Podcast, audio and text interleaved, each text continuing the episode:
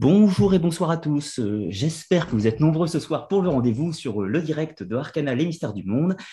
Aujourd'hui, pour la rentrée, nous allons faire une émission donc en direct exceptionnellement pour, nous pour parler du loup, du symbolisme, des traditions, de l'histoire, de la mythologie. Comme d'habitude, on va aborder toutes les thématiques de la Web TV. Mais exceptionnellement ce soir, je ne serai pas tout seul. J'ai un intervenant pour parler avec moi, Christophe Levallois, qui est professeur d'histoire-géographie en région parisienne et qui a écrit un livre sur le sujet qui nous intéresse, à savoir le loup et ses nombreux mystères. Et donc, il y a quelque temps, j'ai été amené à, lire cet ouvrage et quelle n'a pas été ma surprise? C'est un sujet que je connaissais assez peu, si ce n'est sur, son, sur le côté, on va dire, mythologique. Et réellement, euh, cet ouvrage a été passionnant, passionnant. Et, du coup, bah, j'ai décidé de vous proposer une émission sur cette thématique pour vous faire découvrir les nombreux aspects du loup sur la mythologie, encore une fois, mais sur l'histoire, également tout son rapport avec l'humain, c'est-à-dire les notions des hommes-loups, des loups-garous, les clans qui se revendiquent du loup euh, en tant que, le totem, si l'on peut dire le totem de l'animal pour un clan, les peuples qui disent même descendre du loup, qui auraient une parenté avec l'animal. Et donc, pour en parler beaucoup mieux que moi ce soir, je reçois Christophe Levallois.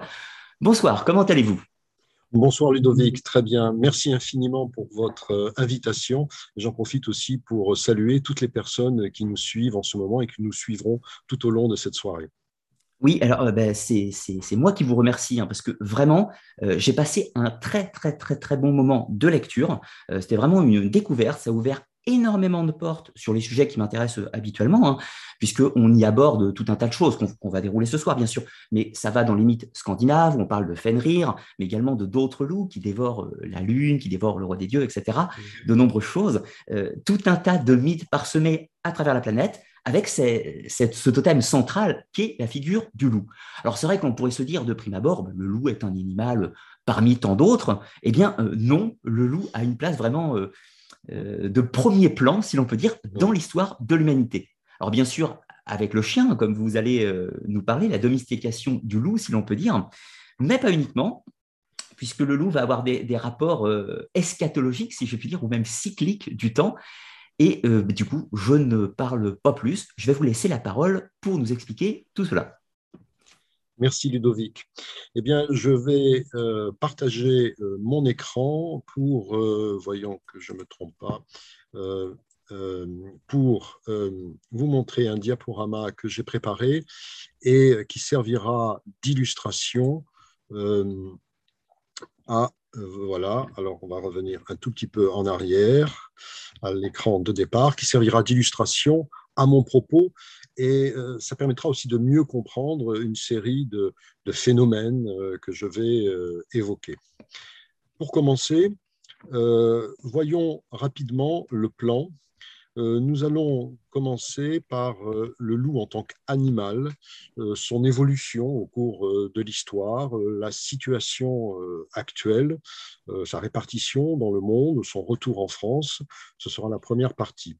Ensuite, nous allons remonter le temps une nouvelle fois, parce qu'on le fera déjà dans la première partie, nous allons remonter le temps en essayant de comprendre ce qui est aux sources euh, du mystère de cette relation, de cette relation bien particulière que vous avez euh, évoquée. Et c'est quelque chose qui remonte infiniment loin euh, dans le temps, lors de la préhistoire, nous verrons, et qui, à mon avis, est l'une des raisons de la fascination qu'exerce cet animal encore aujourd'hui sur de très nombreux êtres humains. D'ailleurs, je, je, me permets une courte interruption oui. pour, euh, pour dire que lors de cette émission, euh, vous allez nous proposer justement un voyage qui va de la préhistoire jusqu'à l'époque contemporaine et que le loup est perçu totalement différemment suivant les différentes époques, hein, si j'ai bien suivi. Exactement. Exactement. On verra l'évolution de cette relation et aussi de ses représentations hein, dans l'imaginaire, dans les mythes, dans les légendes, mais aussi comment tout cela s'inscrit dans l'histoire des êtres humains.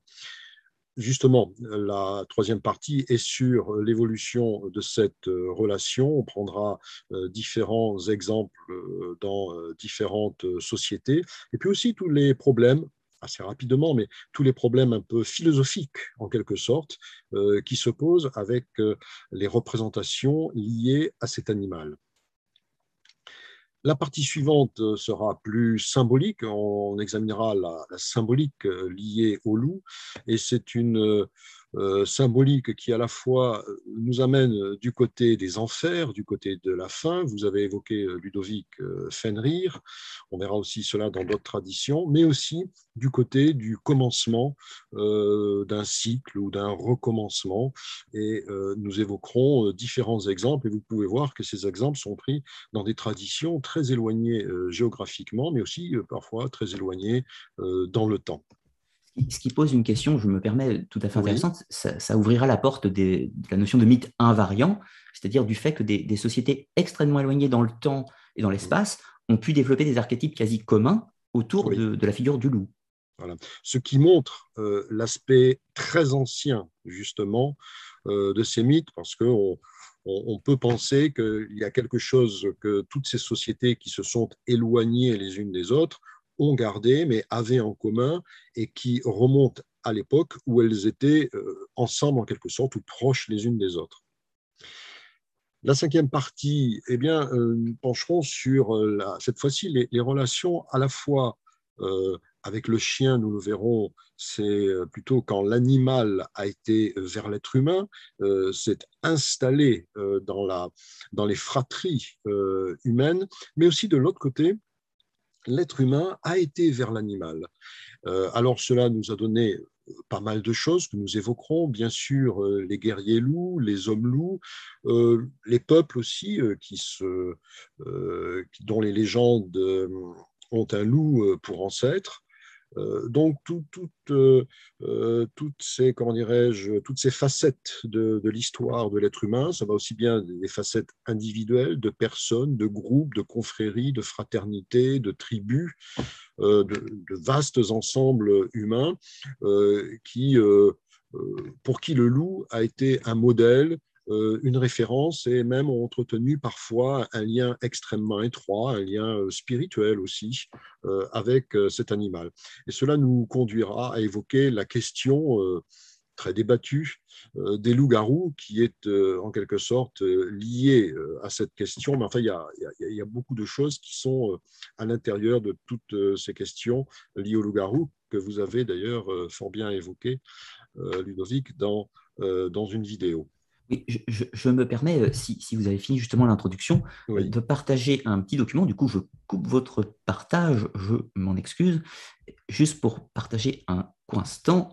Un court instant, je vous rappelle pour euh, le public, hein, si ah vous le souhaitez, j'avais déjà proposé deux émissions qui ont mm. pour thématique le loup, alors pas forcément directement, mais dans un premier cas, donc la lycanthropie, c'est-à-dire l'histoire et les origines du mythe autour de la figure du loup-garou. Et puis, euh, dans un deuxième temps, aussi les Benandanti. Donc, les Benandanti, qui sont un peuple euh, un, de, qui, qui, s'organise autour d'un culte agraire, si l'on peut dire, donc avec des héritages païens, avec le syncrétisme chrétien. Et donc, ces, ces personnes, les Benandanti, avaient soi-disant le pouvoir de se métamorphoser en loup, mais pendant la nuit, pendant leur sommeil, et euh, combattaient les mauvais sorciers. Donc, pour le coup, c'était, euh, si l'on peut dire, des gentils loups-garous. Puis j'en profite également, vu qu'on on commence cette émission, euh, pour parler un petit peu de votre livre, parce que l'émission que vous nous proposez ce soir est basée sur le livre que vous avez écrit, donc, qui s'appelle Le loup et son mystère, donc qui est un livre qui est sorti, si je ne me trompe pas, l'an dernier, et qui a été euh, d'ailleurs plutôt bien reçu, puisqu'il a gagné euh, un, prix, le prix Jean Dorset, si euh, je ne dis pas de bêtises, qui a été décerné par les vétérinaires, il me semble. Oui, par l'Académie vétérinaire de France et le groupement des écrivains médecins. Donc, ce qui est plutôt un bel honneur, si je puis dire. Oui, oui. Donc, j'étais très sensible et, la figure de Jean Dorst, qui est un, scientifique qui a beaucoup travaillé sur les animaux, est une très grande figure. C'était l'un des premiers à nous alerter sur les catastrophes écologiques qui, euh, qui se préparaient. Alors, nous étions dans les années 1960. D'accord. Alors, du coup, euh, je rappelle aussi à nos auditeurs que cette émission bah, est une introduction un voyage pour entrer dans cet univers fantastique, évidemment, euh, et le livre pour ceux qui voudront en savoir plus, évidemment. Vous pourrez trouver le lien dans la description pour ceux qui voudront se le procurer. Et je le recommande chaudement, puisque moi, j'ai passé un merveilleux moment. Je ne vous embête pas plus et je vous laisse continuer. Alors, reprenons euh, l'écran là où nous en étions. Oui, je... Euh, je, je, vais avancer un petit peu. Non, alors c'est pas ça. C'est Voilà. Le loup dans le monde et en France aujourd'hui. Donc là, on va faire euh, euh, en quelque sorte un petit voyage, mais euh, zoologique sur l'animal, son évolution. Ça va être assez rapide. Lorsque l'on examine les ancêtres du chien, qui sont aussi ceux du loup, eh bien, on, peut remonter extrêmement loin dans le temps. Vous avez quelques exemples sous les yeux. Donc, on remonte à plusieurs dizaines de millions d'années. Il y a eu toute une évolution qui a mené jusqu'aux canidés euh, actuels euh, que l'on connaît, le loup, le chacal, le coyote. Euh, les... Alors, l'hyène, c'est un, peu plus lointain, le lycaon, par exemple, on pourrait dire aussi, mais également le chien, nous allons y venir. C'est autour de 2 millions d'années, il y a 2 millions d'années, 1 million et demi d'années que, que vraiment le loup actuel a commencé à prendre forme. Enfin, ou les loups actuels, il faut, il faut employer un pluriel parce qu'il euh, il y a de nombreuses sous-espèces dans le genre Canis lupus, qui est le nom scientifique du loup, qu'on appelle aussi communément le loup gris. Donc de nombreuses sous-espèces, on va voir ça dans quelques instants. Concernant euh, le passage euh, alors ça, c'est euh, justement sur cette évolution euh, des canidés et puis les, à partir de quel moment, il y a aussi des hypothèses, hein, de quel moment il y a eu une séparation entre ces différentes branches de, des animaux qui sont assez proches dans l'ordre des canidés, donc le lycaon, le, le, chacal, le chacal doré notamment, vous voyez tout cela. Depuis quelques années, les hypothèses sont assez nombreuses pour dire que certes, le chien descend du loup, nous allons y revenir, mais peut-être que ce n'est pas tout à fait exactement le loup actuel, ce serait une, une sorte de, de, génération d'avant, l'ancêtre du loup actuel ce sont des, hypothèses qui sont débattues. En fait, euh, il y a une histoire qui est extrêmement riche, nous allons l'évoquer, euh, qui est complexe et euh, sur laquelle il y a régulièrement des articles scientifiques qui sont publiés. je vais vous montrer voilà, sur la répartition actuelle du loup. Alors ça, c'est intéressant, ça donne une, idée de la répartition actuelle de l'animal il y a cependant quelques erreurs sur euh, cette carte que je vais vous signaler. Vous pouvez voir ici euh, quelques-unes des sous-espèces, quelques-unes, il y en a à peu près une quarantaine en fait dans le monde, mais quelques-unes, les principales sous-espèces, on va dire, euh, du loup gris actuellement dans le monde. Alors, il y a des bémols à mettre euh, à cette carte. D'une part, on voit ici le Japon et puis de Sakhalin. Euh, en réalité, il n'y a plus aujourd'hui de loup au Japon, ni d'ailleurs donc dans l'île de Sakhalin au-dessus. Le, il y avait deux sous-espèces de loup au Japon, le loup de Honshu et le loup de Hokkaido. Euh, les deux ont disparu pour celui d'Hokkaido à la fin du 19e siècle euh, et au tout début du 20e siècle pour le loup de Honshu. Donc, euh, voilà, là, là où c'est mentionné des loups, il n'y en a plus. Par contre, par contre, il y en a qui ne sont pas mentionnés sur cette carte. par exemple, le loup d'Abyssinie, qui se trouve ici, vous voyez euh, où je, pointe la flèche, qu'on appelle aussi le loup d'Éthiopie, parce que c'est l'actuelle Éthiopie, alors qui est une espèce euh, plutôt euh, en danger, quelques centaines de membres encore. Alors, le loup d'Abyssinie, c'est un loup qui s'est séparé de la famille des, la grande famille des, des loups il y a très longtemps, peut-être un million, un million et demi d'années, qui a évolué à part.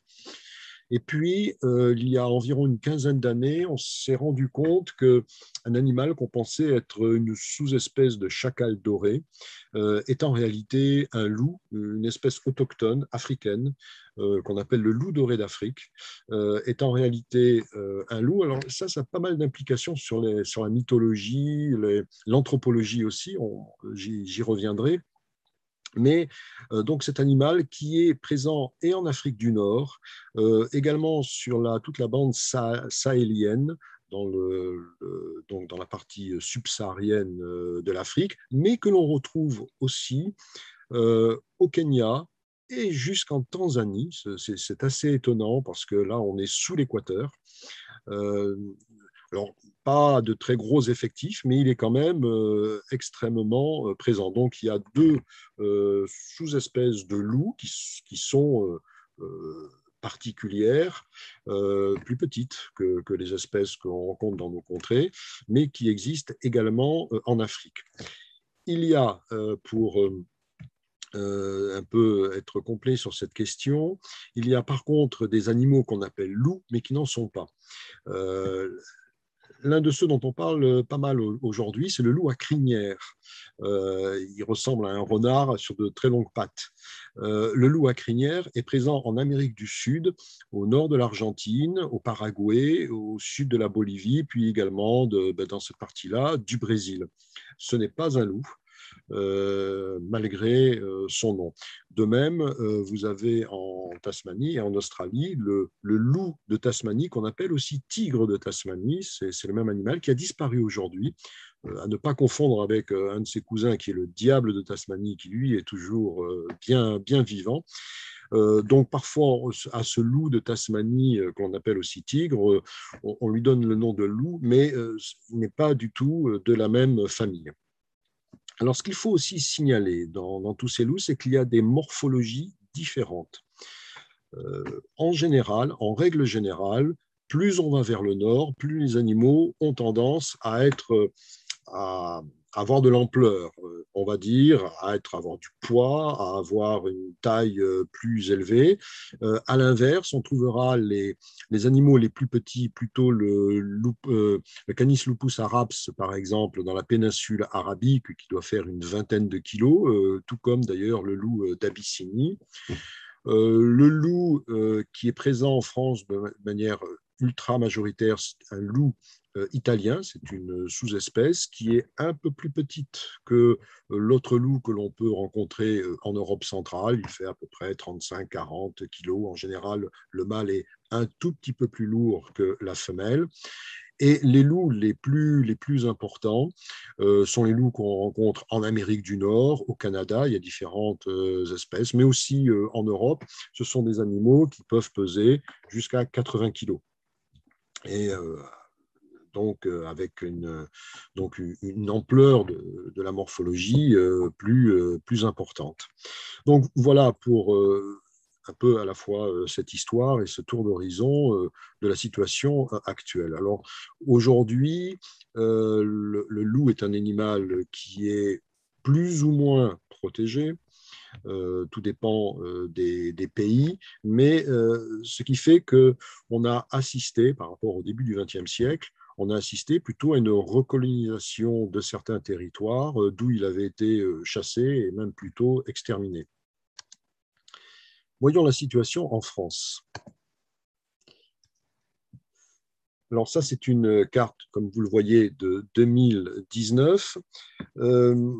Alors, ce qu'il faut euh, bien voir concernant la situation en France, c'est dire quelques mots quand même sur l'histoire très rapide sur euh, la, présence de l'animal en France, qui est bien sûr euh, extrêmement ancienne, mais on estime qu'à la fin du XVIIIe siècle, il y a environ 15 000 loups euh, sur le territoire français. Il y avait peut-être même un peu plus auparavant, je pense à la fin du Moyen Âge, euh, peut-être étant monté jusqu'à 20 000, mais euh, une présence lupine extrêmement importante.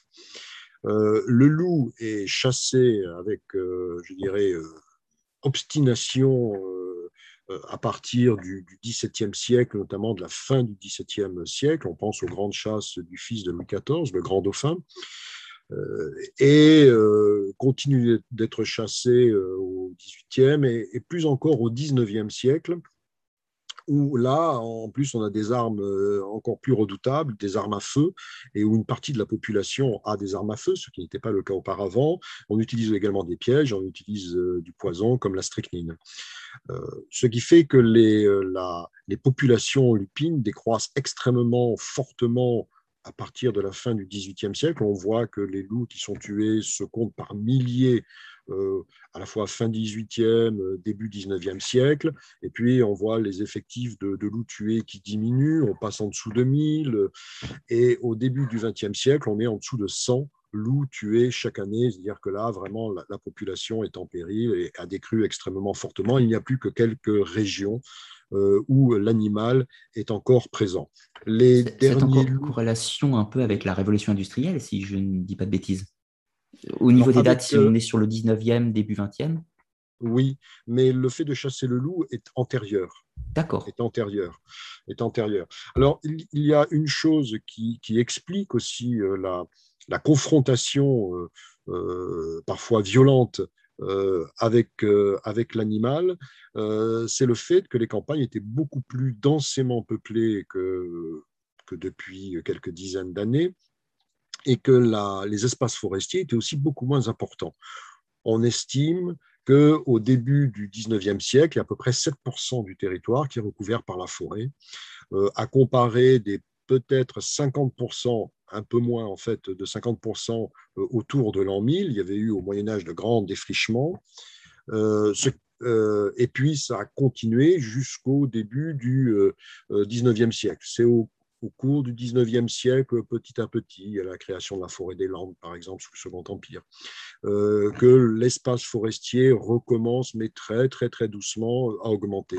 Aujourd'hui, cet espace, alors forestier, en friche, non cultivés, c'est à peu près 30% du territoire. Donc, euh, ça explique aussi euh, l'éradication de l'animal qui lui-même avait beaucoup moins de, ressources alimentaires. Et aujourd'hui, à contrario, ça explique, enfin, ça, a facilité grandement le retour de l'animal en France. Cette, ce qu'on appelle cette déprise rurale. Alors aujourd'hui, voilà la, situation actuelle. Euh, il y a une très forte. Alors on estime de façon globale, d'après les derniers chiffres qui ont été donnés, qu'il y a environ 630 loups en France. C'est bien sûr une estimation faite par euh, l'Office français de la biodiversité, qui est l'organisme officiel qui, gère toutes ces questions-là. Euh, donc, euh, le loup est, très présent dans le sud-est, notamment dans la partie alpine de la France. Il est revenu, alors euh, il faut dire quelques mots, il est revenu par l'Italie. pourquoi l'Italie? Parce qu'en Italie, il y a toujours une population de loups qui vaille que vaille, qui s'est conservée. Il y avait encore quelques centaines de spécimens, quelques centaines dans les années 1960. Il y a eu des mesures de protection qui ont été prises. Euh, là aussi, il y a une partie du territoire rural qui a été abandonnée, donc il leur a offert plus de possibilités. Et l'on a vu la recolonisation de la péninsule italienne par des, meutes de loups. Et petit à petit, finalement, ben, ils sont arrivés vers la France ben, jusqu'à passer la frontière.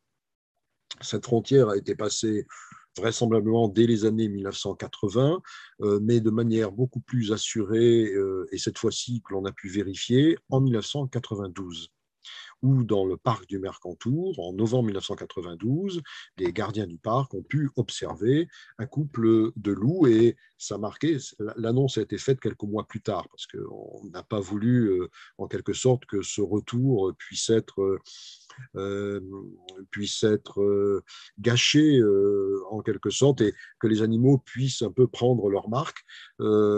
donc, à partir de 1992, il y a une présence lupine et qui s'accroît extrêmement rapidement dans les Alpes. Elle est aussi, on note une présence régulière, c'est-à-dire de meutes même dans le massif central, un petit peu aussi dans les Vosges. Et pour le reste, il y a quelques présences ponctuelles. Mais alors, ce qu'il faut savoir pour le loup, et c'est un phénomène qu'on retrouve aussi parfois dans les, euh, qui est important pour les traditions et, la mythologie, les légendes, euh, c'est que le loup est un animal qui, selon le terme utilisé, disperse. Disperse, ça veut dire que à l'âge de deux ans, lorsqu'il devient très très jeune adulte, à l'âge de deux ans, sa position dans la meute euh, se pose. soit il euh, ben, il prend la tête de la meute, il peut être tenté de prendre la tête de la meute, de devenir le, mâle alpha euh, de la meute, soit il se soumet euh, au mâle alpha qui est présent, ou alors eh bien, il va essayer lui-même de fonder une meute ailleurs. Il peut il peut y avoir aussi le phénomène de manque de ressources, qui fait qu'à un moment donné, la meute, euh, il y a trop de membres dans la meute par rapport aux ressources, et donc il faut que certaines bah, tentent l'aventure ailleurs. Et à partir de ce moment-là, le loup, ou une louve d'ailleurs euh, également, vont parcourir des territoires. On estime que le loup peut facilement parcourir un peu moins de entre 40 et 50 km par jour lorsqu'il est en déplacement. Ce qui fait que quelques centaines de kilomètres ne les ferait pas du tout.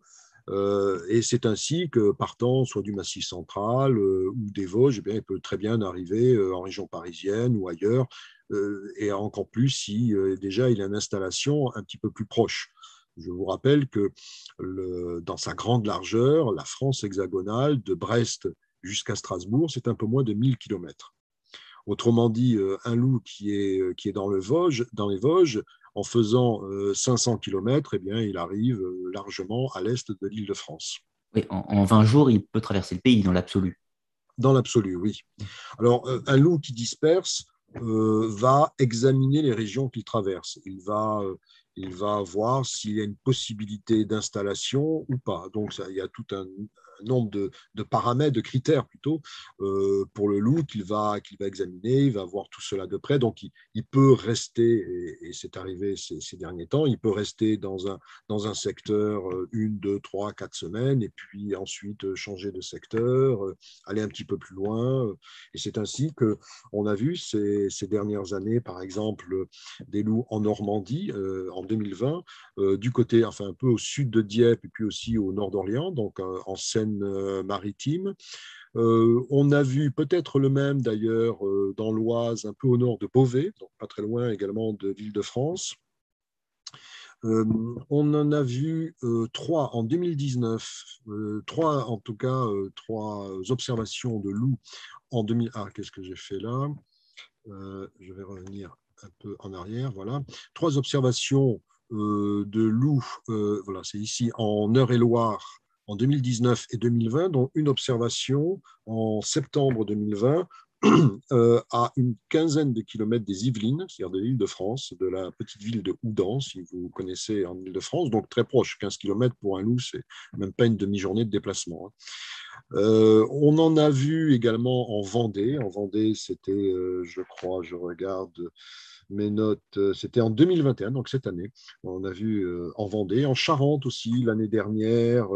Bref, ils se déplacent, euh, bon, certains peut-être du côté de la Normandie, dans les départements de l'Ouest aussi, la Bretagne, c'est discuté, il y a peut-être des traces de passage, enfin, et c'est tout à fait possible parce que le loup peut passer dans un endroit sans qu'on s'en rende compte. on s'en rend compte s'il y a des prédations, des prédations auprès des, des, troupeaux euh, domestique du bétail, euh, mais s'il y a une prédation, par exemple, auprès d'animaux sauvages, euh, sauf si on tombe sur les, sur les restes des animaux, on peut très bien ne pas du tout s'en rendre compte. Donc il peut y avoir une présence de, loups, des passages de loups, sans qu'on puisse les détecter. Ils ont appris à se, se dissimuler de l'homme, de toute façon, dans tous les cas. Oui, alors ils ont appris à se dissimuler de l'homme. Parfois, euh, on trouve, euh, euh, je crois que c'est en Dordogne ou en Charente récemment, au sud de Poitiers en tout cas, on a retrouvé un loup qui avait été percuté par un train. Donc parfois, il y en a certains aussi qui peuvent être tués par les automobilistes, donc il peut y avoir des accidents. et donc parfois, là, on était stupéfait de, voir qu'il y avait un loup dans enfin, qui était passé dans cette région en tout cas, et qui avait été en l'occurrence tué alors qu'on pensait qu'il n'y en avait pas. Voyons maintenant, euh, justement, remontons, remontons le temps euh, pour essayer d'examiner euh, les relations entre l'homme et le loup au cours de, la très très lointaine histoire et comment ce, ce mystère s'est noué en quelque sorte, dire cette, cette attractivité, cette fascination s'est nouée avec les êtres humains. Alors ça, c'est une représentation très connu euh, d'un loup. Vous savez que dans les, grottes ornées euh, de la préhistoire, euh, ben, souvent les, hommes et peut-être femmes de ce temps ne représentaient pas tellement les animaux, par exemple, qu'ils mangeaient, mais plutôt d'autres animaux. Et le loup est très peu représenté. Il y a quelques exemples, dont celui-ci, donc ce loup polychrome, dans la grotte de Fond de Gomme, donc juste qui est à la sortie des Hésies de Taillac. Euh, et ça a été un, relevé de, l'abbé Breuil, qui était un préhistorien réputé de la première moitié du XXe siècle. Euh, donc, c'est l'une des rares illustrations de, ces loups. C'est une grotte, la grotte de Fond de Gomme du Magdalénien, c'est-à-dire vraiment de la fin du Paléolithique. Pour donner une date approximativement, c'est il y a à peu près 15 000 ans. Pour, faire un petit comparatif pour nos auditeurs, on est sensiblement dans une fourchette de date comme Lascaux, à peu près comme la grotte de Lascaux ou du Madasil en, Ariège, hein, pour, pour faire une petite idée. Voilà, exactement. Donc, c'est vraiment la fin de la, de la, de la préhistoire, un petit peu telle qu'on peut un peu l'imaginer, avec les, avec les grottes ornées, avec euh, euh, donc euh, tout cela. Et pourtant, l'histoire de l'être humain et du loup est beaucoup plus ancienne. Elle est beaucoup plus ancienne. Voilà une, donc une sorte de, frise chronologique, et vous voyez euh, qu'on indique moins 30 000. Donc, il y a une brisure ici pour indiquer qu'il y a vraiment un grand espace-temps. Euh, concernant, donc, cette frise chronologique concerne la domestication des animaux. Et vous voyez que l'histoire, la domestication du loup a donné le chien. Et euh, cette histoire commence bien avant les autres, en fait, et pour de toute autre raison. Et c'est là où il y a un, élément de cette relation bien particulière entre l'être humain et le loup on a retrouvé des, euh, restes euh, de, canidés. Alors, les discussions, c'est de savoir si ce sont des loups apprivoisés ou alors déjà euh, les, les, premières races de chiens, de chiens préhistoriques. on a plutôt tendance à penser que ce sont déjà, il y, a déjà plusieurs générations, que ce sont déjà des chiens préhistoriques. Donc, on a retrouvé des, des restes euh, en Belgique, dans la, euh, dans la grotte de Goyer, euh, qui sont datés de un peu plus de 30 000 ans, 31, 32 000, 33 000, 33 000 années avant Jésus-Christ. Et puis, à peu près à la même époque, on a aussi retrouvé des restes en Sibérie centrale, dans les monts Altaï, de, donc de, canidés dans les campements humains. de, de, cette même époque. Donc, on peut penser, et les analyses génétiques nous le confirment, que les premières domestications ont commencé il y a au moins, au moins 30 000 ans. Alors, euh, après, il y, a, une histoire extrêmement complexe. Peut-être que j'en dirai quelques mots parce qu'il est vraisemblable que les, chiens, euh, donc les, loups domestiqués qui ont donné les chiens euh, de, de, cette époque-là, n'existent plus aujourd'hui. Peut-être y a-t-il eu des croisements par la suite. des croisements, il y en a eu énormément. Euh, mais euh, peut-être y a-t-il eu des croisements avec ces races de chiens. Peut-être, euh, et vraisemblablement, il y a eu des redomestications, c'est-à-dire qu'à différentes périodes, on a domestiqué. Peut-être que les, même c'est vraisemblable que les, ces premiers essais de domestication ont donné des espèces, des, des, races de chiens qui ont duré, je ne sais pas, 1000 ans, 2000 ans, 3000 ans, c'est fort possible. Et puis ensuite, ils ont disparu. Il y a eu des, des redomestications. Toujours est-il que de 30 000 à moins 25 000, moins 20 000, il y a des canidés qui accompagnent, que l'on retrouve avec les campements humains et qui témoignent d'une familiarité. Je vais vous donner quelques, quelques exemples.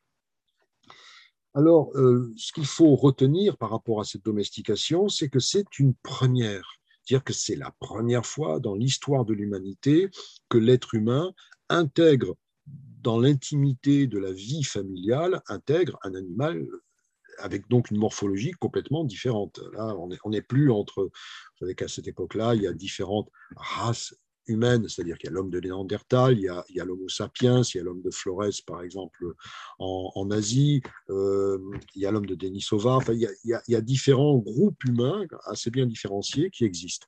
Euh, et là, on est vraiment à quelque chose de totalement euh, différent. Ça s'est fait très longtemps avant tous les autres. Là, on voit que les, raisons qui ont présidé à cette domestication sont tout autres. Les autres, c'est lié principalement au, néolithique, à, la sédentarisation, au développement de l'agriculture, de l'élevage. Euh, là, pour le, pour le loup, le, loup et le chien, c'est euh, tout autre chose. Et donc, ça a créé, c'est une expérience unique. Euh, je vous dirai dans quelques instants quelles peuvent être les raisons qui ont présidé à cela. Mais en tout cas, c'est avec cet animal, il y a une expérience unique. Et c'est vrai que dans le chien, qui est le descendant du loup, alors que ce soit le loup actuel ou peut-être euh, juste euh, celui d'avant, c'était toujours un loup et euh, quasiment identique de, toutes les manières. dans, ce, dans, le chien, qui est le meilleur ami de l'homme, hein, on retrouve aussi le loup. Et, il y a, le, chien aussi nous rappelle la présence du loup, et il suffit d'ailleurs de, de, voir tous les, chiens qui existent aujourd'hui. Les, les chiens à lupoïdes à forme de loup sont, sont, très très demandés. Vous pouvez en croiser beaucoup donc de, de, ces propriétaires de chiens, il y, a, un lien qui est intime avec celui qui est devenu le, notre meilleur ami, notre meilleur ami euh, animal. Enlevez-moi d'un doute euh, quand même, mais du coup, le, le chien-loup, euh, le dog allemand, le husky, mais aussi le teckel et le caniche sont tous descendants du loup. Voilà, descendants du loup avec des croisements, avec des sélections. Euh, il y a eu euh, vraisemblablement aussi des croisements peut-être avec, avec, le chacal euh, qui s'est opéré, avec différentes espèces de loups, parce que tout au, tout au cours de l'histoire, il y a eu des recroisements qui ont été faits. Jusqu'à une date récente, vous avez le chien loup tchèque, par exemple, qui a été créé dans les années 1950, croisement d'un berger allemand et du loup des Carpates. Et voilà, c'est une race de chien qui aujourd'hui est très demandée, euh, se développe euh, beaucoup. Donc, au fil de l'histoire, constamment, on a recroisé euh, des chiens avec des loups. Et puis, sans doute, des chacals, peut-être en Amérique, des coyotes, enfin, avec d'autres animaux. Il y a eu aussi les sélections il y a eu, qui, qui, ont été faites, donc, qui ont abouti ça s'est énormément développé à partir du 19e siècle, hein, qui ont abouti aux quelques 400 races de chiens euh, qui existent aujourd'hui, puis il y en a continuellement d'autres qui sont en train d'être créés. Alors, euh, je vous montre ce, document très intéressant parce que ce que vous voyez euh, sur la gauche ici, eh bien, ce sont les plus anciennes empreintes d'un enfant que l'on a retrouvé dans une grotte, la grotte Chauvet, en Ardèche, euh, alors, ces empreintes sont datées, parce qu'il y a eu des traces avec un, éclairage, euh, ces empreintes sont datées euh, de moins 26 000. Et ce qui est, alors, on les a retrouvées dans un endroit très reculé de la grotte et on les suit. c'est un, enfant de 8 ans, à peu près 1m40, qui a exploré un recoin reculé de cette grotte et on le suit sur à peu près 70 mètres. Il a laissé ses empreintes dans l'argile fraîche à, l'époque. Et euh, ce qui est étonnant, c'est qu'on a retrouvé en parallèle, juste à côté, euh, le suivant, suivant, c'est pas, enfin le suivant en parallèle, eh bien les empreintes d'un canidé. Euh, et qui suivait fidèlement un petit peu, les, deux chemins sont parallèles, qui suivaient cet enfant. On pense, on est en moins 26 000, donc dans l'actuel Ardèche, on pense que eh ben, c'était déjà un chien euh, qui était euh, donc domestiqué et qui suivait euh, l'enfant de la famille, enfin, avec qui vivait dans son, dans son exploration de cette partie de la grotte. À la même époque, on a retrouvé des ossements de chiens, donc aux alentours de moins 26 000, des ossements de chiens dans une, dans lors de fouilles sur le site de Predmosti, qui est en République tchèque, un site extrêmement intéressant. Et euh, on a retrouvé des, chiens. Alors maintenant, on sait, parce qu'il y a des articles scientifiques qui sont parus au début de l'année 2020, en étudiant la dentition, on sait que ce sont des chiens parce qu'ils avaient une nourriture, il y avait beaucoup plus d'os. Euh, les êtres humains donnaient les reliefs de repas avec beaucoup d'os, alors que le loup euh, sauvage, lui, bien sûr, il mange les os, il, essaye de, les casser pour avoir la moelle, mais il, mange aussi de la, chair tendre. Et donc, les, traces sur les dentitions ne sont pas les mêmes. Donc, on a examiné la dentition de, ces crânes de, canidés euh, dans ce campement euh, il y a moins 26 000 ans, et ce sont des chiens qui ont été trouvés. Alors, ce qui est également intéressant, c'est que dans, il y, a, trois crânes. Dans l'un d'entre eux, il y a un os de mammouth qui a été euh, mis, et au moins un autre d'entre eux a le crâne percé d'un trou. Euh, on pense qu'il s'agit d'un rituel, en quelque sorte, pour que l'âme quitte la boîte crânienne, qu'il s'agit d'un rituel qui a été effectué. Et euh, si c'est le cas, ce qui est vraisemblablement euh, le cas, en tout cas, cela veut dire que l'être humain considérait vraiment celui que certains disent être son allié. Ce sont des chercheurs actuels qui ont dit qu'il y avait une véritable alliance entre l'Homo sapiens, euh, puisqu'il s'agit de l'Homo sapiens, en l'occurrence celui qu'on appelle aussi l'homme de Cro-Magnon, et cet animal.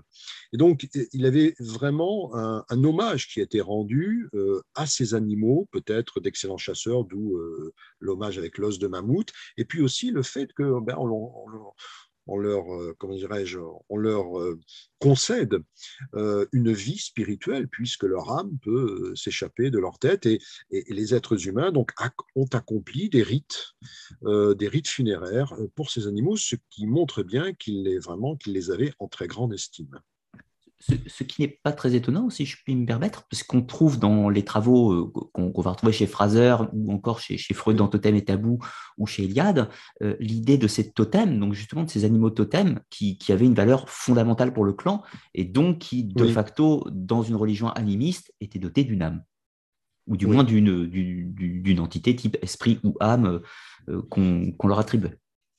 Et on voit avec cet exemple que c'est extrêmement ancien. Hein, donc on est en moins 26 000. C'est peut-être, il y a peut-être, on n'a pas retrouvé de, traces plus anciennes, en tout cas de, ce rituel fait euh, avec des euh, avec des animaux. Euh, donc en tout cas là, on, a des éléments concrets justement pour, pour le dire et pour en parler. Alors pourquoi cette, cette relation? Eh bien, parce que euh, finalement, le loup est l'animal le plus proche de l'homme. Alors, pas d'un point de vue morphologique, ce sont plutôt euh, toute la famille des singes, mais euh, en, tant qu'animal social, en tant qu'être social dans la meute, organisé dans la meute. La meute, c'est un, groupe qui est hiérarchisé, avec euh, des relations extrêmement étroites. Enfin, les, membres de la meute vraiment appartiennent à une famille, et on retrouve ça d'ailleurs euh, chez le chien, puisque la famille dans laquelle il vit, qu'il connaît, c'est comme sa meute. Donc, il se considère comme étant membre de la famille, il a sa place dans, la famille, tout comme le loup a sa place dans la meute. Ensuite, le loup est un chasseur collectif, comme l'être humain. Euh, alors, d'une part, ces meutes rappellent et, correspondaient vraisemblablement beaucoup à l'organisation des êtres humains au paléolithique. Donc, il y avait un, parallèle entre leur propre organisation de, ces animaux et puis l'organisation des êtres humains, qui étaient des, groupes assez petits de plusieurs dizaines de personnes. D'autre part, euh, le, euh, le, loup, comme, euh, comme l'homme, est un chasseur collectif. tous les animaux ne sont pas des chasseurs collectifs, loin de là, même parmi les canidés. tandis que le loup, si. Euh, le loup, euh, bien sûr, lorsqu'il vit en meute, pas lorsqu'il est seul, mais euh, le loup développe des stratégies de chasse, des tactiques de chasse très élaborées, hein, très élaborées, qui varient en fonction des, animaux, où chacun a sa place, où le, le membre alpha, loup ou louve, donne le signal de l'attaque, choisit aussi, peut choisir la proie, si c'est une grosse proie qui, qui doit être séparée du troupeau. Et ça, également, il n'est pas impossible que les êtres humains même s'en soient inspirés. Euh, ça également, c'est quelque chose euh, euh, qui, qui, qui, est paru comme très proche, qui, a dû paraître comme très proche par les êtres humains et qui leur a fait comprendre que finalement leur organisation était similaire. ensuite, le loup est un animal social, c'est-à-dire que non seulement il, il chasse, il, chasse, il vit avec, avec les autres, mais il montre beaucoup de tendresse c'est un animal très affectueux aussi, avec les siens. Euh, même si les loups, euh, vous savez qu'il y a un, seul couple qui, qui engendre chaque année, mais les autres loups considèrent que les petits sont un peu comme leurs petits. En tout cas, ils vont les nourrir, ils vont les protéger, ils vont leur enseigner la vie sauvage. et il y a des liens d'affection qui vont se créer par le jeu c'est également très important euh, pour eux. Ils vont défendre le clan au péril de leur vie, si nécessaire. Et euh, on, sait aussi qu'ils euh, sont capables d'assister parfois les animaux blessés. On a retrouvé, alors chez le loup, chez d'autres animaux aussi, des animaux qui avaient été blessés, qui n'étaient plus en mesure d'aller chasser, qui n'étaient plus en mesure de, se nourrir et qui avaient été nourris pendant le temps qu'ils se remettent de leurs blessures, qui étaient parfois graves, des, blessures aux os notamment, des os cassés, euh, donc qui étaient nourris par les autres membres de la meute. Donc il y avait aussi une sorte d'assistance euh, sociale euh, qui, existe toujours. Hein, c'est très intéressant. Je me, permets une petite coupure parce que ça fait écho immédiatement, on, va en parler tout à l'heure, j'imagine, mais au mythe de, de, Rémus et Romulus avec la louve qui les nourrit, ou peut-être que l'homme de cette époque avait pris conscience de ces caractéristiques de ces caractéristiques chez l'animal et, et pu l'intégrer dans, son mythe, si je puis. Certainement, certainement. les, les, hommes de la préhistoire étaient de très grands observateurs de la vie naturelle. ils connaissaient énormément de choses qui, dont certaines qu'ils ont restituées à leur manière, qui pour nous n'est pas toujours très compréhensible, mais euh, dans les, dans les grottes euh, ornées. Mais euh, ils, ils, avaient une expérience de tous les éléments de la vie naturelle extrêmement approfondie. Hein. On voit ça aux objets qui étaient utilisés. Enfin, c'est c'est quelque chose de très impressionnant. Et donc, les loups qui étaient aussi des concurrents, parce que le loup chasse souvent les mêmes proies que les êtres humains.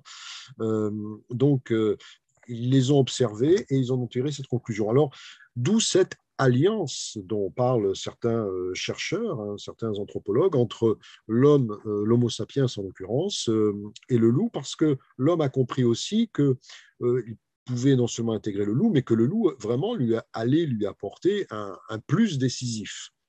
ce plus, c'est pour la chasse. On sait que même aujourd'hui, ceux qui chassent avec un chien euh, eh bien, rapporte beaucoup plus de gibier. Euh, le loup assure une sécurité supplémentaire, puisqu'il il va capter des menaces, des dangers euh, avec plus de, finesse que l'être humain, donc il va pouvoir avertir, c'est le chien qui aboie, hein, il va pouvoir avertir donc sa famille. et puis, bien sûr, il va apporter aussi tendresse et affection. donc, on pense que l'Homo sapiens, certains même vont jusqu'à dire que c'est ce qui a permis la victoire, entre guillemets, de l'Homo sapiens sur l'homme de Néandertal. Parce que, euh, ayant plus de nourriture, ayant donc de fait une meilleure santé, ayant une population un peu plus importante parce qu'ayant plus euh, de, nourriture, ayant aussi une meilleure sécurité, bon, à l'époque, il y a encore euh, ce qu'on appelle la mégafaune, c'est-à-dire d'autres des, prédateurs, l'ours des cavernes, le lion des cavernes, qui sont euh, redoutables. Euh, et c'est vrai qu'avec un loup, qui, enfin, un chien qui garde le camp, eh bien, ça assure une sécurité supplémentaire, ce qui aurait permis, entre autres, la, victoire sur l'homme de Néandertal à une époque où, je vous rappelle, nous sommes en moins 30 000, en moins 20 000, où c'est encore la période glaciaire, où les conditions de vie sont quand même très rudes et où bien un supplément un supplément alimentaire est quelque chose qui peut être décisif pour la survie d'une population. Mais, alors là, nous sommes, euh, oui, je, vais vous montrer une illustration, euh, un article qui est paru il n'y a pas très longtemps sur les, premiers êtres humains qui sont arrivés. Alors là, ça remonte à des restes de moins 10 000 euh, de, de chiens qu'on a retrouvés en Alaska. Des chiens qui venaient de Sibérie. Hein, de Sibérie, et dont l'espèce remonte, on a fait remonter cette espèce de chien à peu près à moins 23 000, mais en Sibérie. Et il y a eu, euh, on voit très bien, c'est très intéressant parce que ben, les, chiens, ils ont suivi aussi euh, ceux qui ont migré, et on voit une séparation dans ces espèces de chiens vers moins 17 000, et puis euh, ceux qui sont allés en Amérique, et puis ceux qui sont restés en Sibérie.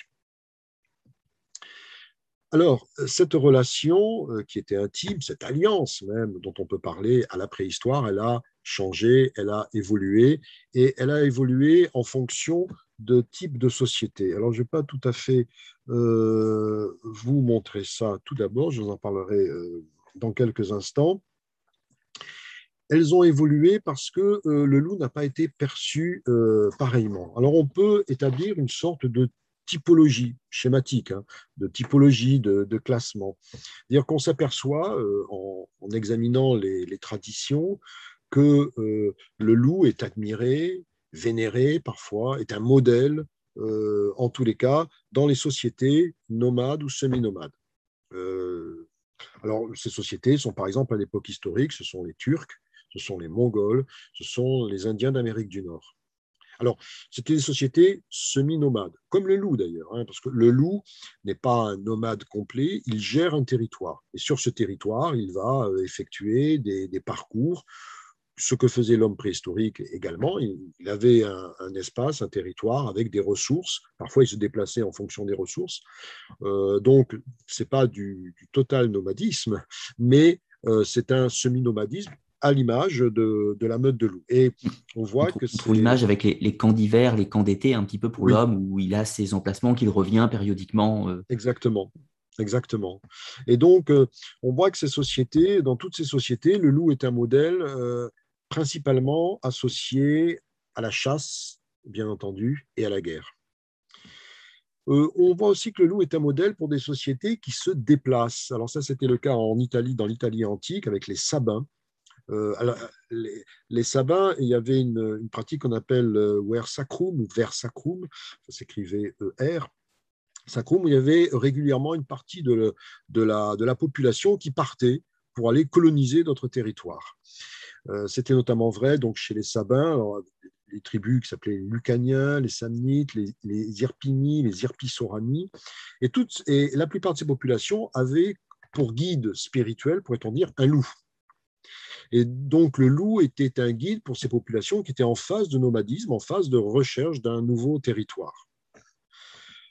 Euh, alors ça, c'est un, premier élément. Deuxième élément, euh, il a existé dans des sociétés euh, sédentarisées ou qui s'étaient sédentarisées quand même des, figures lupines positives qui apportaient un plus. Je pense aux Égyptiens, l'Égypte antique, avec le dieu loup dont nous reparlerons un peu, qui est Upuaout, celui qui ouvre le chemin, et qui est une figure positive dans le panthéon égyptien. pourtant, c'était une société sédentarisée, mais peut-être pas depuis très très longtemps. D'ailleurs, pour, apporter une, petite précision sur euh, justement, c'est qu'aujourd'hui, de nos jours, la plupart des gens connaissent le dieu égyptien Anubis. Donc, il y a une tête de, chien, on dit chacal de façon erronée, euh, mais il ne faut pas oublier qu'en réalité, la mythologie égyptienne est variable suivant les différents territoires et les villes, mmh, et chaque ville avait son propre dieu. Et un jour, quand on a tenté d'unifier, si je puis dire, la mythologie égyptienne, Anubis a absorbé toutes les autres facettes ou toutes les autres représentations de ce dieu chien ou dieu loup, un petit peu, si on veut. Oui. oui je, ça, je, vous renvoie aux, travaux de, Nadine Guillou, euh, de Nadine Guillou sur le sujet notamment. Et euh, on en a beaucoup appris d'ailleurs sur Opoaout c'est toutes ces dernières années. Il y a eu pas mal, euh, il prend pas mal d'épaisseur, mais j'en reparlerai dans, dans quelques instants. Euh, alors, les sociétés, par contre, agricoles, alors surtout pastorales, là, le loup, c'est le ravisseur. Et, là, il y a une opposition frontale qui est euh, extrêmement forte. D'ailleurs, c'est le, nom de, c'est le sens de son nom dans les langues indiennes euh, et iraniennes aussi. C'est le ravisseur. C'est celui qui vient prendre, c'est le voleur. on a les expressions latines de lupus raptor, c'est une expression qui en français a une évolution euh, assez amusante parce que ça a donné, parce que raptor, ça vient de, ça a donné le mot, le verbe ravir et ça nous a donné le loup ravissant. Euh, alors bien entendu, c'est le loup ravisseur, mais ravissant dans le sens de, celui qui vient prendre et non pas celui qui est ravi et qui est joli en quelque sorte. Donc, les évolutions linguistiques sont, sont parfois euh, très parfois fascinantes. Oui.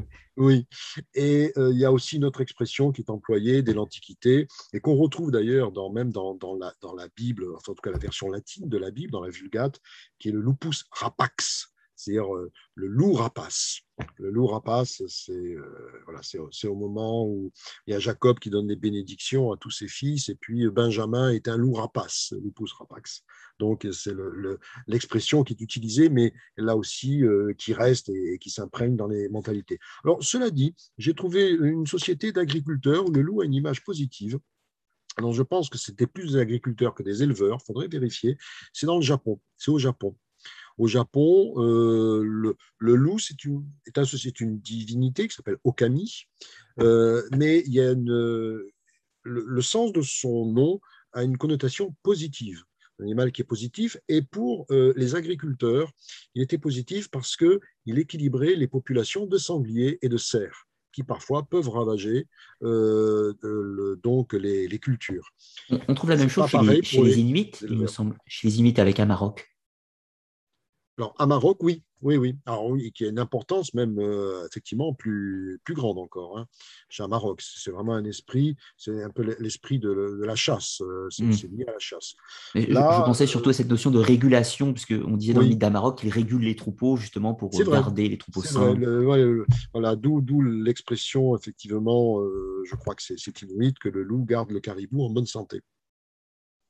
C'est une expression classique, c'est un petit peu le, médecin des animaux, euh, c'est-à-dire qu'il va s'attaquer Euh, le loup est un animal opportuniste, c'est-à-dire qu'il s'attaque euh, à, la proie la plus facile.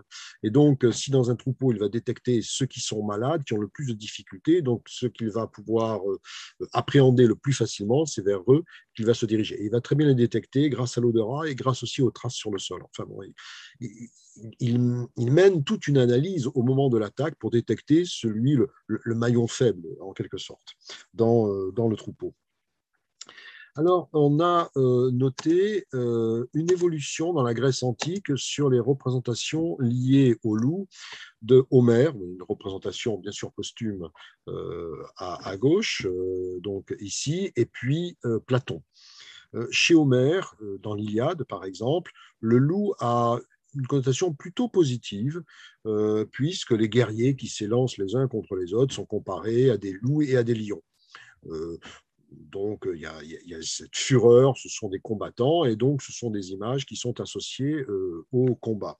Et puis on voit euh, l'évolution jusqu'à Platon, il y a quelques siècles finalement, pas tant que, pas tant que cela. Hein. Trois siècles, trois, quatre siècles. Voilà, voilà, trois, quatre siècles. difficile de cerner Homère, mm. mais euh, effectivement. Chez Platon et chez d'autres philosophes, il n'est pas tout seul, mais il représente bien tout un courant de, pensée, eh bien le loup euh, incarne l'ennemi de la cité. On est à une époque où on définit euh, le politique, euh, l'ordre de la cité, où on organise la cité. Bon, c'est vrai chez Platon, c'est Aristote et chez quelques autres. Et donc, on définit aussi ce qui est dans la cité, ce qui, ceux qui l'ordre de la cité, et puis celui qui est en dehors, que par la suite on appellera le sauvage. Euh, en dehors du, euh, donc dans le monde un peu chaotique et dangereux, périlleux et incertain, euh, donc en dehors de la cité. C'est aussi une image dans la, Grèce antique, dans la Grèce classique, une image du tyran. À l'inverse, le chien, lui, eh bien, il, voit sa, il voit son image beaucoup plus valorisée d'Homère à Platon. chez Homère, il n'a pas toujours une bonne image, sauf la grande exception, c'est le chien d'Ulysse, que Ulysse retrouve euh, à Ithaque euh, dans l'Odyssée, qui s'appelle Argos. J'en parlerai là aussi dans, quelques instants parce qu'il y, a un petit clin d'œil euh, amusant. Mais dans la Grèce antique, donc, le, loup, c'est la sociale finalement. C'est celui qui, comme, comme l'a dit Alfred Duvigny dans La mort du loup, on est là au, au 19e siècle, celui qui n'entre pas dans le pacte des villes. Et bon, c'est une formule poétique, bien sûr, de, ce magnifique poème stoïcien euh, qu'est La mort du loup. Mais euh, déjà, il y a ça dans la pensée grecque. Et c'est quelque chose d'extrêmement important parce que ça va rester dans toute la pensée occidentale et même euh, orientale et qui va beaucoup aider, si je puis dire, à condamner le loup. C'est l'ennemi de la cité. Alors, le loup, alors jusqu'à, oui, j'ai une image, euh, voilà, la, bête du Gévaudan. C'est un saut dans le temps. Là. Voilà, c'est un saut dans le temps. Nous sommes euh, au, 18, au milieu, un peu après le milieu du XVIIIe siècle, aux alentours de 1765-1767. Et euh, c'est une représentation de cette bête. Alors la bête, c'est, euh, ça peut être un, loup euh, notamment, mais un loup qui, mange les êtres humains, qui fait des ravages terrifiants et effrayants. Mais on voit que l'image qui est associée, alors bon, il y a beaucoup d'hypothèses concernant cette, cette bête-là, mais il y en avait d'autres. Hein. il y a eu d'autres bêtes à l'époque. donc l'image qui est associée, on est loin de, on est loin de l'animal et c'est quelque chose qui terrorise euh, les, populations ou qui est un peu destiné euh, à les terroriser. C'est-à-dire que la, relation n'est pas du tout celle ni de la préhistoire, ni des populations euh, semi-nomades que l'on a évoquées. Là, c'est vraiment l'ennemi, c'est le diable par excellence. On va y revenir, mais c'est vraiment l'ennemi diabolique dont il faut absolument se débarrasser, surtout qu'en plus, il y en a quelques-uns qui sont vraiment des ennemis, en quelque sorte, du genre humain. Je, me permets de préciser rapidement, vous l'avez dit assez rapidement, mais il existait d'autres bêtes. En réalité, la bête du Gévaudan n'est pas un cas euh, unique, c'est le plus important. Il a existé la, bête de Sarlat, par exemple, que je ne dis pas à côté, une autre vers Montpellier, etc. Euh, etc. Après, l'identité de la bête du Gévaudan n'a pas été définie précisément. Comme vous l'avez dit, il existe de nombreuses hypothèses, mais pour les communs des gens de cette époque, c'était la bête au sens le loup diabolique, un petit peu. Oui, oui, mm. oui, diabolique, mais surtout qui, commet des ravages. Il y a la mm. bête de Lively, par exemple, à la fin du XVIIe siècle, euh, dans, la forêt de, des Yvelines. Et voilà, qui commet des ravages, exactement. Euh, alors, pour, euh, pour en terminer sur euh, cette, ce thème, ça, ça c'est une représentation de l'homme sauvage. c'est une illustration voilà, du, début du XVIe siècle. Alors, c'est un thème, cet homme sauvage, qui se développe beaucoup à partir du Moyen Âge, du XIIe siècle, mais qui a des racines en fait beaucoup plus anciennes. Alors, pourquoi je parle de cet homme sauvage? Parce que le loup appartient vraiment au monde sauvage.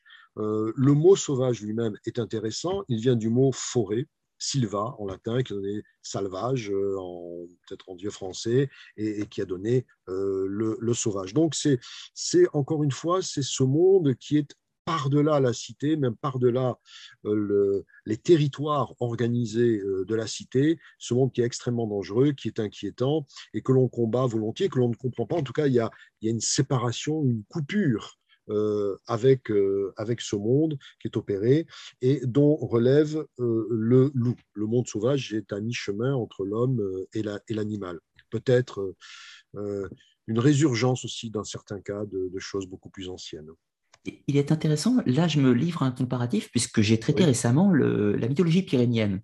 Et on, on, trouve un mythe équivalent, mais cette fois-ci avec l'ours dans les Pyrénées l'ours est, euh, avec, euh, vu qu'il est bipède à certains moments, qui, qui, se dresse comme un homme, et eh bien dans les mythes pyrénéens, on pensait que l'ours était une sorte d'homme déchu qui n'avait pas eu accès à la révélation et qui était donc le mmh. sauvage, celui qui vit hors de la société, une sorte d'humain euh, tombé en disgrâce, si l'on peut dire. Mmh. Donc, suivant les localités, peut-être qu'on va adapter l'animal aussi qui prend cette figure de, du sauvage, l'exclut, encore une fois. Oui, on retrouve ça aussi chez le, une figure qui était popularisée dans certains romans au XIXe siècle du meneur de loup. Euh, qui, qui, a d'autres noms dans, selon d'autres, d'autres régions, mais de, de, ces êtres humains. Il y avait des montreurs de loups aussi qui, qui, existaient, comme il y avait des montreurs douces, il y avait des montreurs de loups, euh, mais qui avaient une relation euh, très proche. Alors on disait qu'ils pouvaient commander les loups, enfin bon, un peu sorcier, dans tous les cas. Un peu sorcier, oui, d'ailleurs qui était parfois associé à la sorcellerie. On voit ça au, dans les grands procès en sorcellerie. Un certain nombre de, sorciers qui ont été condamnés étaient réputés être des meneurs de loups. Euh, il y avait toute une population aussi qui vivait en, marge de la ville, enfin, à cette époque-là, en forêt. Il y avait beaucoup de gens qui, vivaient en forêt, donc qui, qui avaient des liens avec euh, les animaux. Alors, venons-en à moins que vous souhaitiez peut-être faire une... Non, non, je, vous laisse poursuivre. Euh, nous prendrons quelques petites questions, mais après la quatrième partie, comme ça nous ferons une première coupure après, après cette quatrième partie, ce qui nous laissera deux autres euh, avant de prendre les dernières questions. Très bien. Alors, évoquons un peu la, symbolique. Et c'est une symbolique du loup, euh, donc un ensemble de représentations symboliques, qui est vraiment sous le signe de l'ambivalence. De, ça peut paraître opposé, en fait. Il, il, présente, selon les différentes traditions, euh, parfois dans les mêmes traditions, des principes qui sont euh, opposés. Commençons par euh, le loup dans la tradition scandinave. alors, il y a un, loup géant qui s'appelle Fenrir. Là, c'est ce qu'on appelle une bractéate. C'est une pièce, une sorte de pièce de monnaie, parfois en or, du 5e, 6e siècle, en l'occurrence, qui représente un mythe euh, scandinave lié au loup Fenrir. Alors, euh, ce loup qui est ici, euh, là, c'est le dieu Tyr. Et à un moment donné, très rapidement, concernant Fenrir, Fenrir est un loup, c'est le fils du, célèbre, grâce au cinéma aujourd'hui, Loki. Euh, et d'une d'une géante. Et donc euh, Fenrir est un est un loup qui est qui grandit, qui grandit, qui grandit sans cesse et qui menace les dieux par sa force. Euh, et ils savent les dieux que un jour Fenrir amènera leur perte. donc ils essaient de le contenir. Pour le contenir, ils essaient de le, de le fixer, de l'emprisonner avec différentes chaînes finalement, c'est une chaîne assez extraordinaire, euh, c'est la troisième ou quatrième, euh, avec qui euh, ils parviennent, les, divinités, donc, à, emprisonner Fenrir. Mais le loup n'accepte qu'on lui passe cette chaîne au pied que s'il y a un des dieux, l'un des rares qui osait l'approcher, qui était Tyr, qui mette sa main dans sa gueule et le dieu, au moment où le loup comprend qu'il est piégé, lui arrache la main et Tyr devient manchot. Alors Tyr est une représentation du ciel, hein. c'est la même racine étymologique que celui qui a donné le mot Dieu en français, dont le sens premier est ceux du ciel diurne, c'est-à-dire le ciel lumineux, le ciel de plein jour.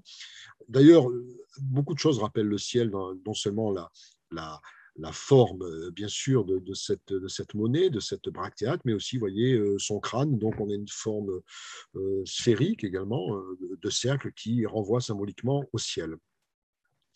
Alors, Fenrir, malgré tout, malgré cet enchaînement, à un moment donné, parvient au moment ce qu'on appelle le ce qu'on a appelé le crépuscule des dieux, ce qui est Ragnarök dans le, dans le langage scandinave, donc parvient à se libérer, puis amène avec lui euh, toutes les forces infernales. Euh, ce qu'il faut aussi savoir, c'est que sa sœur, Fenrir, c'est elle euh, qui est la déesse des enfers. Il est associé aux enfers, ne serait-ce que par les destructions qu'il provoque, mais aussi par ses liens familiaux. Euh, et là, c'est une, c'est une représentation, c'est sur une croix voilà, qui se trouve sur l'île de Man, donc euh, située entre l'Angleterre et l'Irlande, représentant, c'est un dessin qui a été fait à partir de, de cette croix, représentant Fenrir, que l'on voit ici, euh, dévorant, euh, tuant, avalant le dieu Odin, qui pourtant est aussi le père de tout, créateur du monde, et euh, cette force destructrice incroyable dévore celui qui est à l'origine de tout. On reconnaît Odin parce qu'il a un de ses corbeaux qui est sur son épaule. Au passage, c'est quelque chose d'extrêmement intéressant et c'est un thème extrêmement ancien, l'association du loup et du corbeau, qu'on retrouve par exemple dans la tradition scandinave, mais aussi dans d'autres traditions.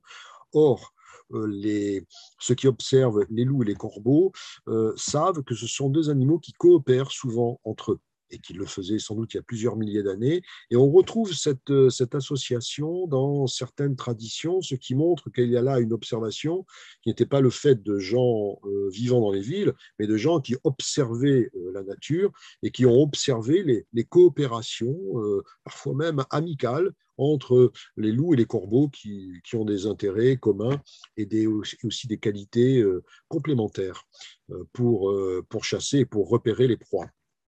Donc, on voit le loup, donc Odin, qui est en train d'être avalé par Fenrir. ce qui est intéressant aussi, c'est que Odin, on l'appelle le maître, le maître des loups, parce qu'il a à ses pieds deux loups, qui s'appellent Geri, Freki, c'est un glouton et vorace, euh, donc, euh, on, voit les, qualités qui étaient souvent, d'ailleurs, au Moyen Âge associées au loup, la, voracité.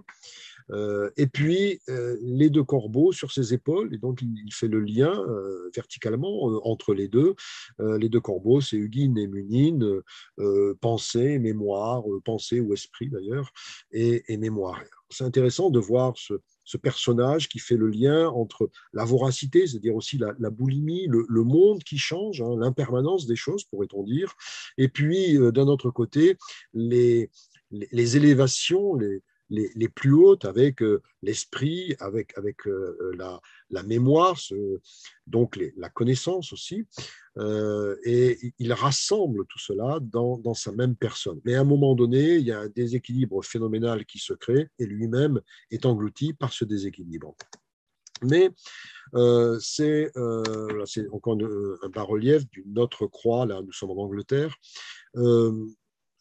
qui montre que un fils d'Odin qui est un double de lui-même, pourrait-on dire, qui s'appelle Vidar, celui qui vit au loin, qui est un peu en dehors des autres, qui vit dans la forêt, justement. Euh, Vidar, euh, une fois que euh, Odin est avalé et que tout semble perdu, eh bien, lui, à son tour, met à mort le loup par quelque chose qui est tout en verticalité d'ailleurs. C'est extrêmement intéressant, je ne vais pas trop m'y étendre, mais regardez, d'une part, vous avez cet axe qui est montré avec ce qui est la lance, il y a également l'écartement. Alors, les textes scandinaves nous disent que le loup avale tout ce qui est la, la, la, partie supérieure de sa mâchoire qui touche le ciel et la partie inférieure qui touche la terre. donc, tout l'espace qui entre est absorbé euh, par, euh, par le loup. Et donc, Vidar arrive à lui décrocher la mâchoire. C'est-à-dire, il y a quelque chose qui, qui, qui même dépasse l'espace par-delà le ciel, la terre, pourrait-on dire, qui dépasse l'espace. Et c'est ce qui met à mort le loup. Et ce qui permet, dans la tradition scandinave, le début d'un nouveau cycle. Oui, parce que la destruction engendre toujours la renaissance, hein, bien sûr, et notamment dans, ce mythe du Ragnarok. Exactement. exactement. pour, revenir à, Vidar, avec euh, la, situation de verticalité, on retrouve le concept de l'Axis Mundi, hein, bien sûr. Oui. L'axe du monde, qui est un mythe invariant qu'on retrouve absolument partout, avec l'arbre monde, etc. aussi, euh, pour l'exemple.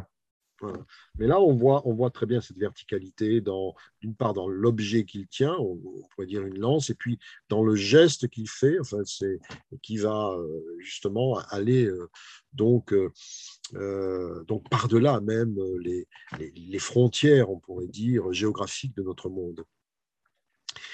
cette représentation est étrusque c'est Aïta, c'est euh, l'Hadès étrusque. Ah, Aïta, c'est le, nom étrusque pour Hadès, en fait, c'est une euh, pour l'Hadès grec, là, à côté c'est Perséphone. Euh, qu'on a retrouvé alors Aïta, c'est lui-même le successeur d'une autre divinité étrusque, c'était Calu, qui était, dont on sait peu de choses, mais qui était, qui était aussi représenté avec un loup ou un chien. Donc, euh, une divinité également lupine, et on voit euh, ici que il y a euh, au-dessus de, la tête de Haïta, il y a donc une, tête de loup, une coiffe donc avec une tête de loup. Alors c'est une divinité des enfers, c'est une divinité infernale, on y reviendra. donc le loup est là aussi dans cette tradition-là, il y a aussi quelques autres exemples ailleurs, mais associé aux enfers. À l'inverse, à l'inverse, le loup est aussi associé au commencement ou au recommencement euh, et aussi, on verra, à la régénération. C'est la fameuse euh, louve dite du Capitole, tout simplement du Capitole parce qu'il y a une statue qui existait dans l'Antiquité qui a été reproduite, parce que la statue actuelle c'est une reproduction plus récente, mais qui a été reproduite euh, plus récemment et qui était dans l'Antiquité, qui était placée au Capitole, d'où louve du Capitole. Mais euh, en fait, euh, tout s'est déroulé, d'après la légende, au, mont Palatin, plutôt, ici.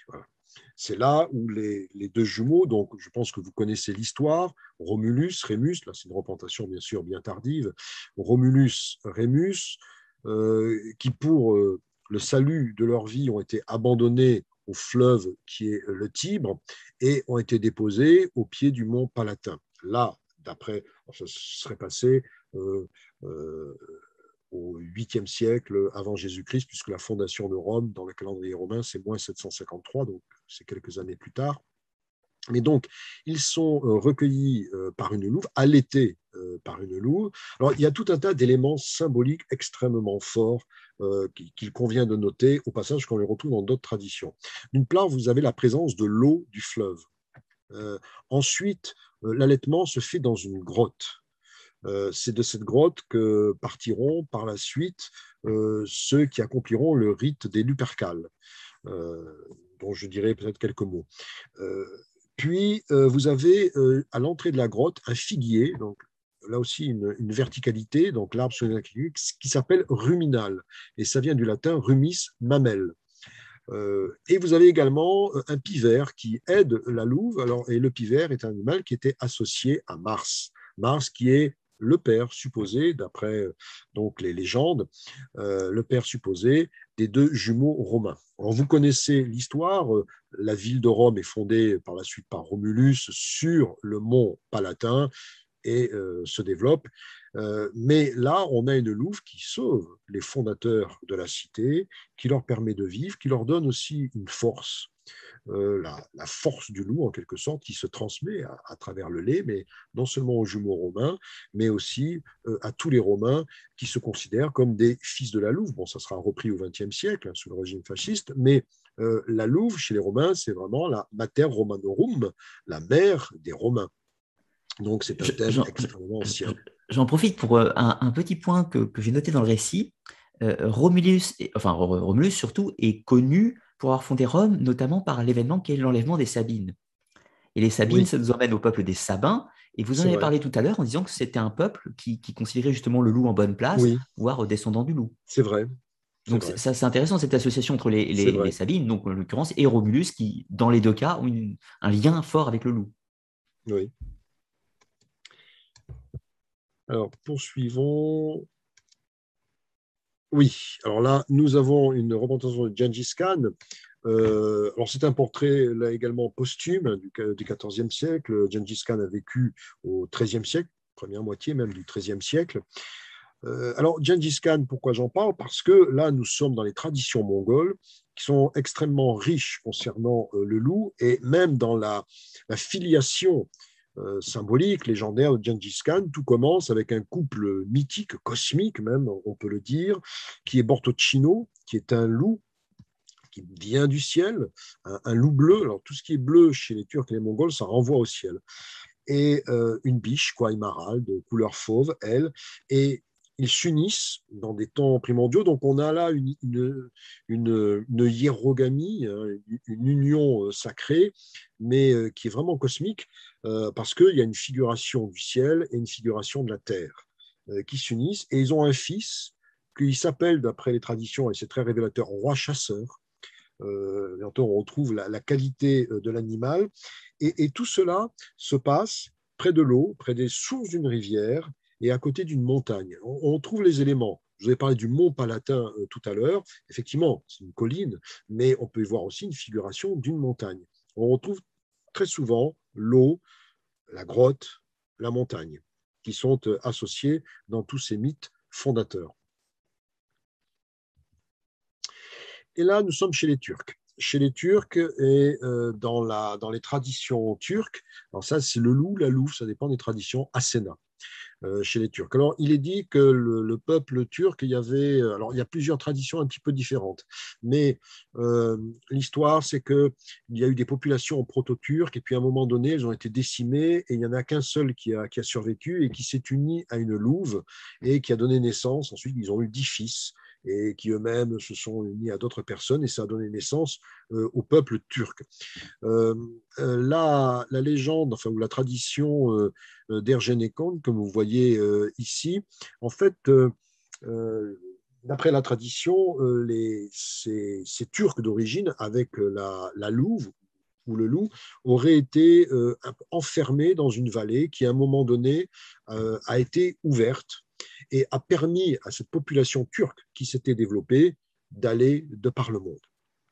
En tout cas, là également, euh, le loup ou la louve sert de guide. Euh, alors, soit s'unit à un être humain et ça donne l'origine du peuple turc, soit va guider les êtres humains en dehors non pas d'une grotte, mais enfin, on a comme une représentation de grotte. Euh, la vallée était fermée, il n'arrivait pas à en sortir, il a fallu une sorte d'intervention quasi divine pour qu'il puisse sortir de cette grotte à la conquête du monde. Donc, c'est un mythe qui est extrêmement fort euh, dans euh, les, traditions turques. là aussi, le loup est à l'origine d'une très grande histoire, une histoire glorieuse.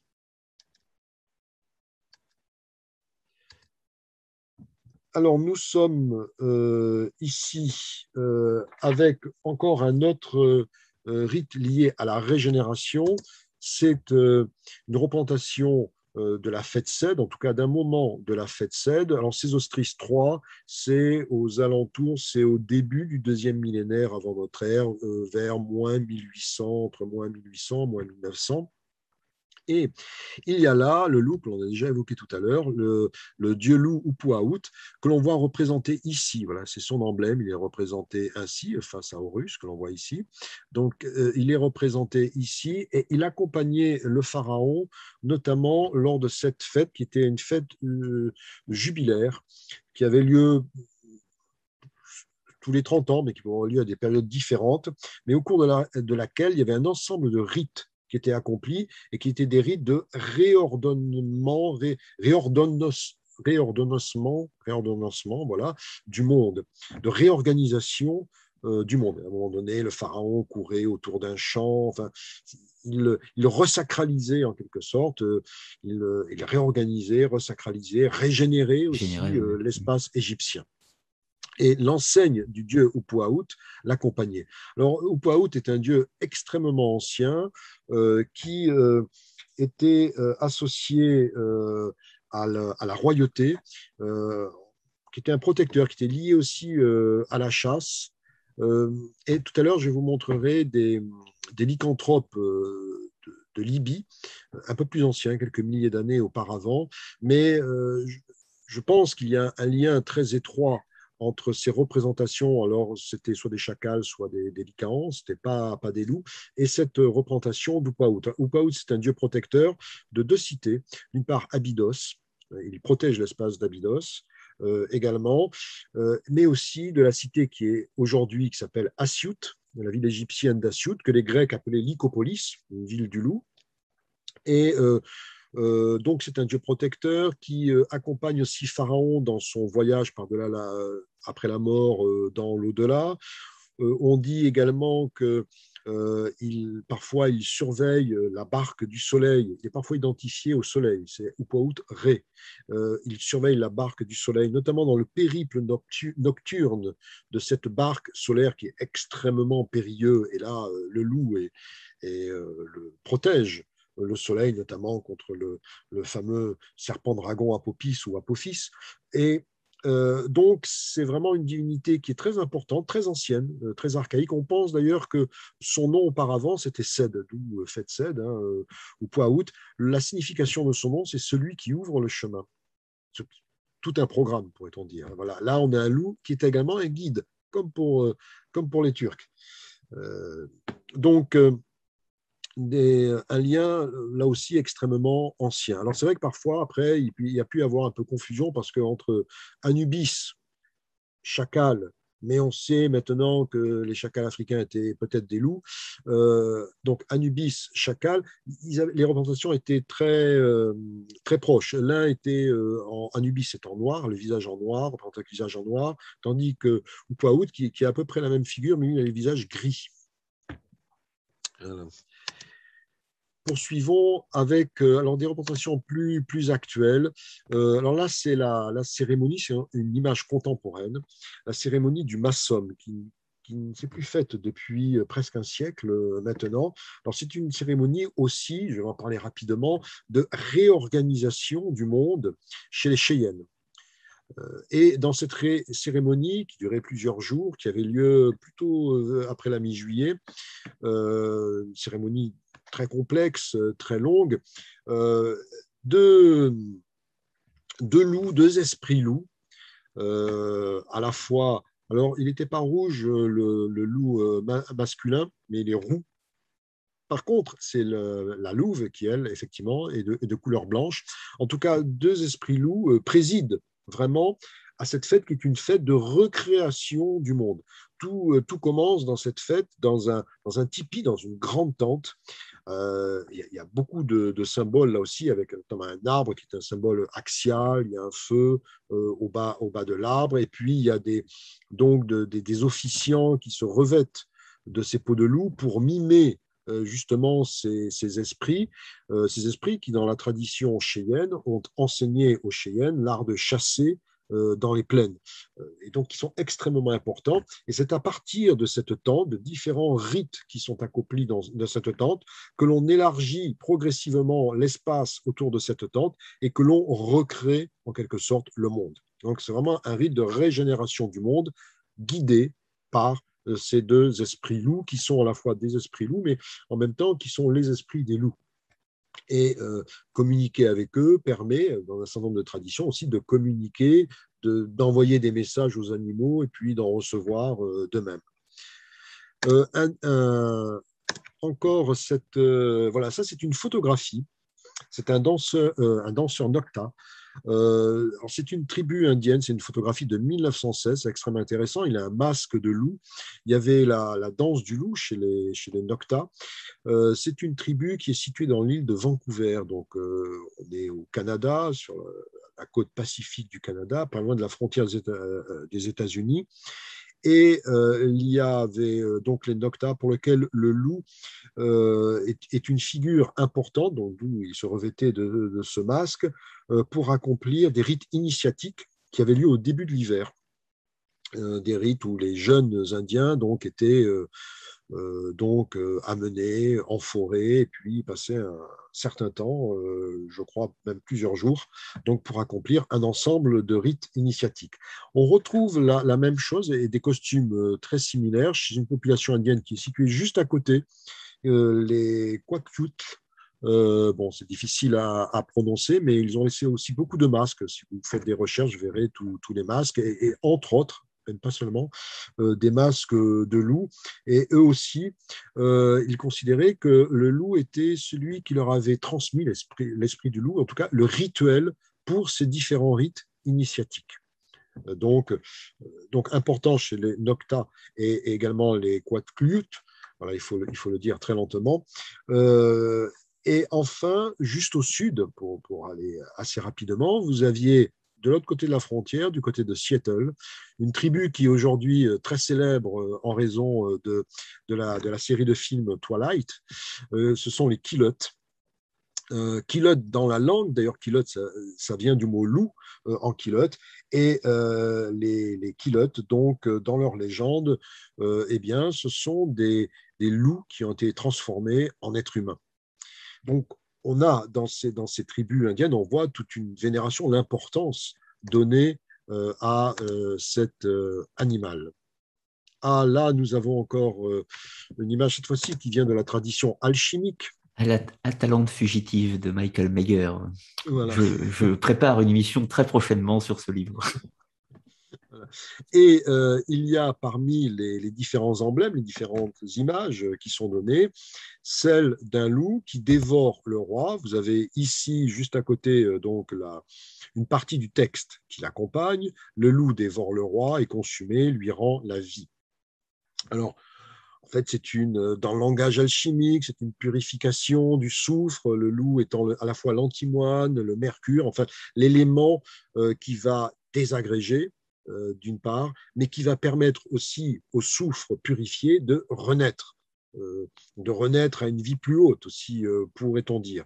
Donc là également, on voit la mort, mais la renaissance, un peu la, mort et la renaissance avec ce passage obligé, d'ailleurs par le feu, ce passage obligé qui permet de renaître, on va dire, plus, plus fort, plus haut, euh, meilleur aussi, euh, pourrait-on dire, euh, si, si l'on veut. Donc on retrouve encore cet élément, l'animal associé au passage, à la mort, à la renaissance, à la fin et au commencement, y compris dans la tradition alchimique. Et nous sommes là, vous le voyez, au XVIIe siècle. Alors là, encore, c'est encore autre chose. Je vois que si peut-être, euh, Ludovic, si vous voulez peut-être faire une, petite pause, là, on est dans le cycle. Je, vois qu'on a, on a pris un petit peu de retard. Donc, j'avais prévu de prendre deux petites questions, histoire de, couper un petit peu, et pour qu'on puisse reprendre sur cette deuxième partie et qu'on puisse ne pas trop prendre de retard, si, l'on peut dire. avant d'aller un petit peu plus loin, je vais hum, couper le partage un tout petit instant Euh, non, je ne l'ai pas coupé, mais je m'en occuperai pendant les questions. Alors, j'avais noté euh, deux questions qui pouvaient être intéressantes. La première de Feuille d'automne, qui nous demandait donc si la louve du Capitole, qui était notamment sur les images présentées, donc la louve pousse, a donné le, le lupanar, donc les lieux de prostitution, euh, tout comme on parlait aussi des fêtes des lupercales. Est-ce qu'on pourrait avoir quelques petits éclaircissements sur cette, logique linguistique et ces rapports entre le lupanar, les lupercales et le loup? Oui, il y a des rapports, effectivement. Euh, le mot lupanar vient du mot louve, lupa, euh, en latin. Euh, alors, les lupas en latin, c'était les prostituées parce qu'on disait qu'elles imitaient euh, les, hurlements de la louve euh, pour attirer les clients. Enfin bon, c'était un peu des, explications euh, avancées. Alors, il y a eu des, quelques mauvaises langues aussi qui ont dit que en fait, la louve qui a sauvé, l'été et sauvé les deux jumeaux romains s'appelait Acalorantia, qu'elle était l'épouse du berger Faustulus qui a euh, lui-même euh, par la suite euh, élevé les deux jumeaux et ben, qu'elle aurait été en réalité une prostituée. Voilà, voilà l'histoire un petit peu par le petit côté de la, lorgnette, mais oui, il y a un lien effectivement avec le mot lupanar. Et, du coup, pour les lupercales, alors, peut-être que vous avez prévu de nous en parler tout à l'heure. Si c'est le cas, on peut, on peut décaler. On peut en, parler tout de suite. Mais ça, ça, sera fait. Je pense que c'est un, un, sujet intéressant. Oui, les Lupercales, c'est une fête euh, très ancienne euh, qui remonte même, à, euh, on pense, avant la fondation de, Rome. C'est ce que disent même les, auteurs romains qui, en parlent. On s'interroge beaucoup sur le sens du mot. longtemps, on y a vu, on trouve ça chez Carcopino par exemple, on y a vu un sens lupus ircus, loup, bouc. Euh, en latin. Aujourd'hui, on, aurait plutôt tendance à ce qui écarte le loup. C'est-à-dire que c'est plutôt une fête agraire pour euh, écarter, il y a un certain nombre de fêtes qui existent euh, en Europe pour écarter les animaux menaçants. Alors c'est une fête qui se déroulait autour du, enfin, le 15 février. Février, c'est le mois des purifications hein, chez les Romains. C'est-à-dire que en fait, l'année romaine commençait avec notre 1er mars et donc, on se prépare au printemps. Et euh, il y a tout un ensemble de, rituels dans différentes traditions, folklore, où là, on va essayer de d'éliminer euh, au maximum de, pour se rendre fécond. C'est une fête de fécondité. Euh, il y avait les, les louperques, qui étaient des hommes habillés avec des peaux de bouc, et, qui avaient des lanières également en peau de bouc et qui allaient dans les alors qui faisaient d'abord un sacrifice dans la grotte euh, où, la, Louve a allaité euh, les deux jumeaux romains, donc euh, au pied du. On a retrouvé d'ailleurs récemment cette grotte, au pied de, dans le mont Palatin. Et ensuite, passer dans la ville et puis ils flagellaient avec leur, leur lanière, ils flagellaient les jeunes femmes et c'était censé apporter la fécondité. C'est une fête qui a duré très très longtemps, qui était très appréciée et que le, christianisme a eu du mal à déraciner. Du coup, aujourd'hui, pour la petite anecdote, on trouve la, Saint-Valentin qui se trouve à peu près au même moment de, l'année. Oui, mais on pense plutôt que la, chandeleur, le 2 février, euh, a été placée euh, aussi à ce moment-là pour essayer de, rattraper cette, euh, cette, fête. Et on a observé que le, à Rome, les, célébrations pour la fête de, la chandeleur passaient par les mêmes endroits que là où passaient les, les Luperques. D'accord. Il, y a un vieil article euh, qui, traite de cela. Euh. D'accord, un, très intéressant. Alors, une autre petite question euh, un, peu plus, plus historique, si l'on peut dire, que je vais tenter de reformuler, une question de Spyrek. en gros, quels auraient été les comportements de la meute, c'est-à-dire des loups, dans la préhistoire, qui auraient pu avoir une influence notable sur la société humaine? Et est-ce que certains de ces, de ces archétypes, donc de ces comportements archétypaux, serait passé du loup à l'homme, euh, quels, sont-ils par exemple? Alors, on n'en sait rien, franchement, on n'en sait rien. Oui, on est dans l'hypothèse, bien sûr.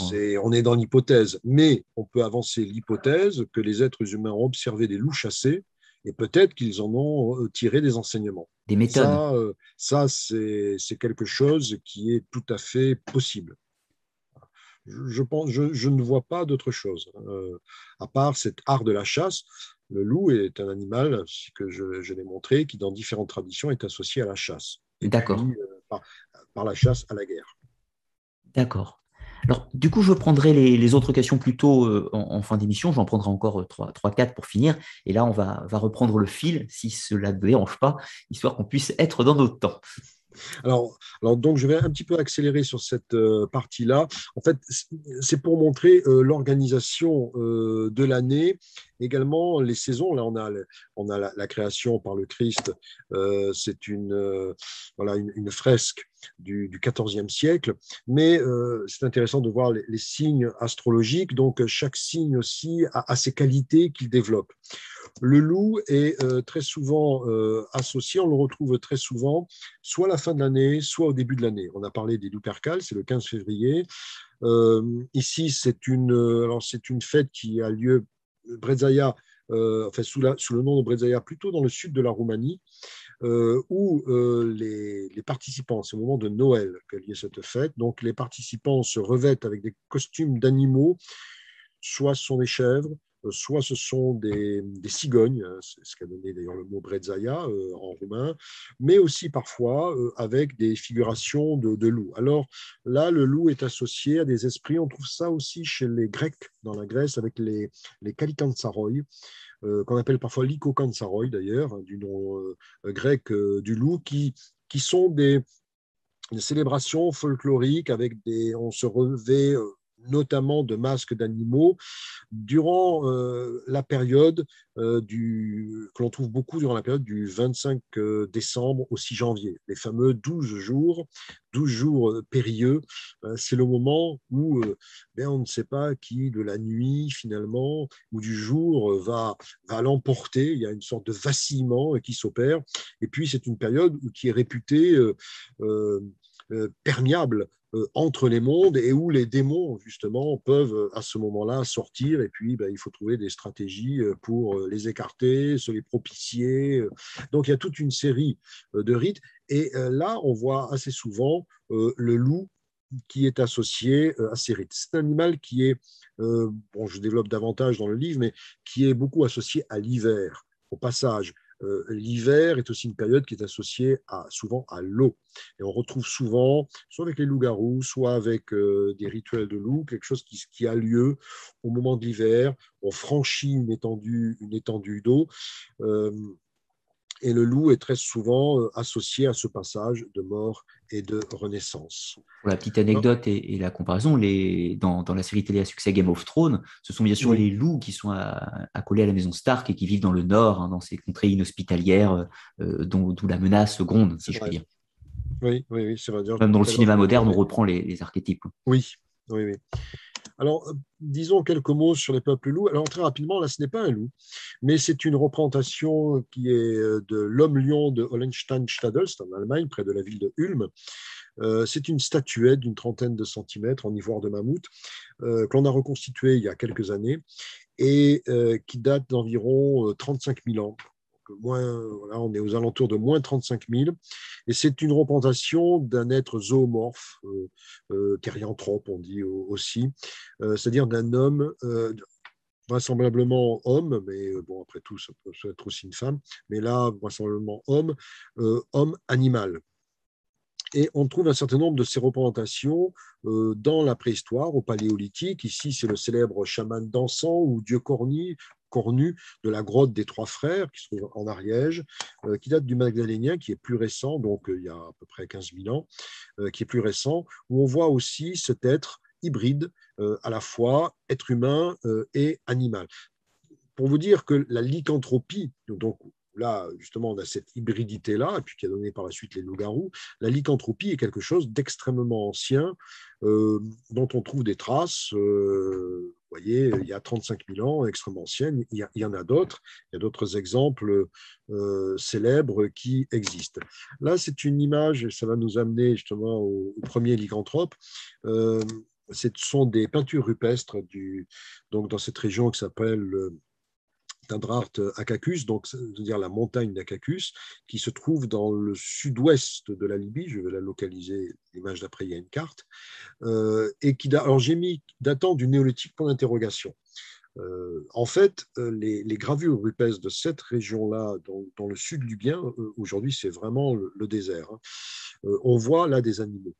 Euh, donc, euh, c'était la période où il y avait encore des animaux, euh, des gazelles, des taureaux, des, des bœufs, des rhinocéros, dans cette partie-là de la Libye. Aujourd'hui, il n'y a plus que du sable et de la roche, il n'y a, rien d'autre, c'est extrêmement aride. Donc, on peut dater ces, gravures au moins de moins 7000, moins 8000. L'ensemble des gravures qui se trouvent dans cette région-là est daté de moins 12 000 au premier siècle de notre ère. Mais avec les animaux. Alors, ce qui est intéressant, euh, ce c'est de voir ces êtres humains avec vraisemblablement des cornes de taureau qui sont en train de combattre euh, peut-être des scènes de chasse ou de combat, on, ne sait trop. Mais voyez encore cette hybridité euh, que l'on peut observer sur ces peintures rupestres. Alors, les, les plus anciens lycanthropes, les voilà.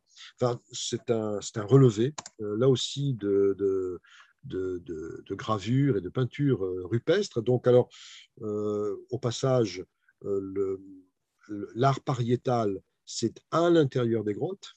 Hein, donc, ce sont les fameuses grottes ornées, Lascaux par exemple.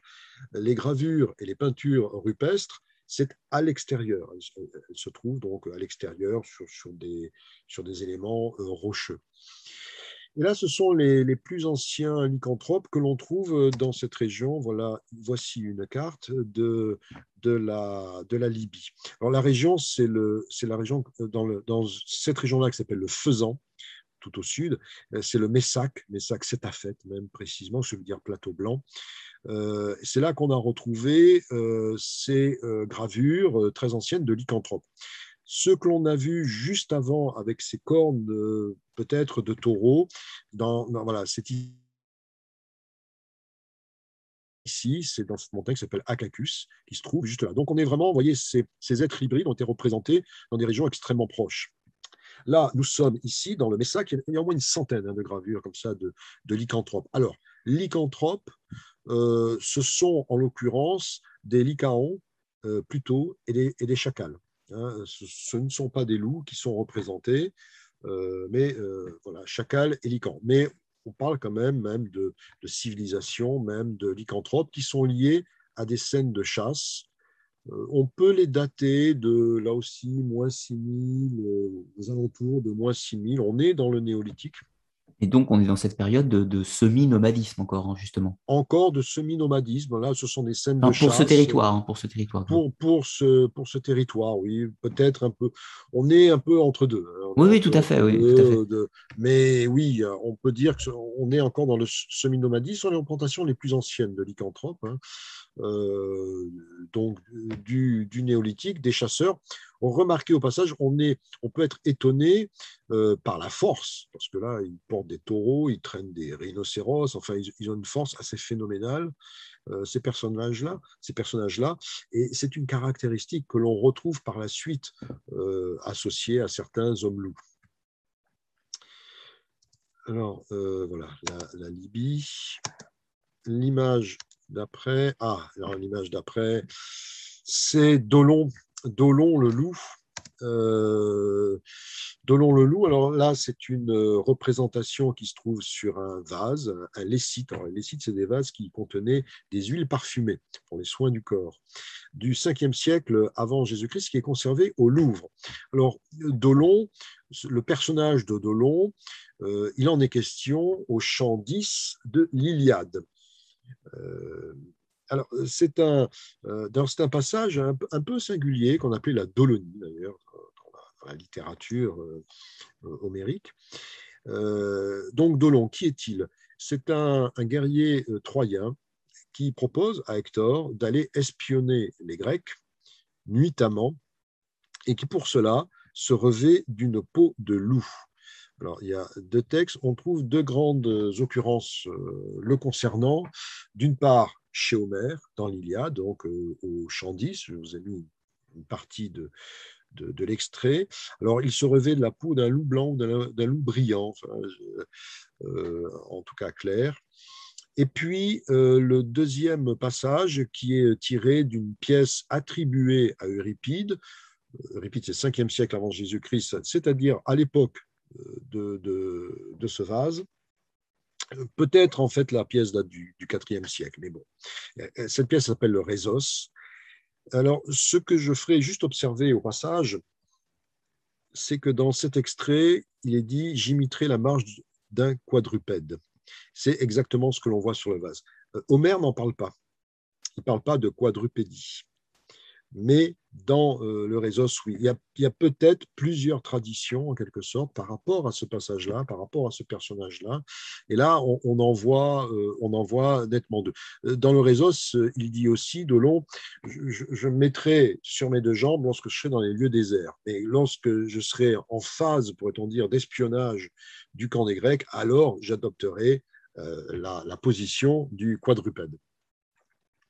Donc Dolon, il est surpris par Ulysse et par Diomède, et puis tué. ce qui est intéressant, c'est que euh, Ulysse lui-même, alors Dolon au passage, ça signifie rusé, dolos en, grec. Euh, Ulysse lui-même est petit-fils d'Autolycos, c'est-à-dire vrai loup, euh, vraiment loup, enfin Autolycos, loup par loup vraiment, qui lui-même, c'est son grand-père, c'est le père de la mère Anticlée, de la mère d'Ulysse et euh, qui est lui-même le fils de Hermès, euh, Autolycos, et Hermès lui a transmis la capacité de voler, de voler, c'est-à-dire de, dérober, hein, comprenez? Pas de voler dans les airs, mais de, dérober. Et donc, Ulysse est lui-même le petit-fils de quelqu'un qui, euh, s'appelle Vrai Loup. Et il va surprendre ce loup. Et quand on considère Diomède, qui est un guerrier connu pour sa fougue, Diomède, c'est le roi d'Argos. Or, Argos est une cité grecque dont l'animal emblématique est le loup.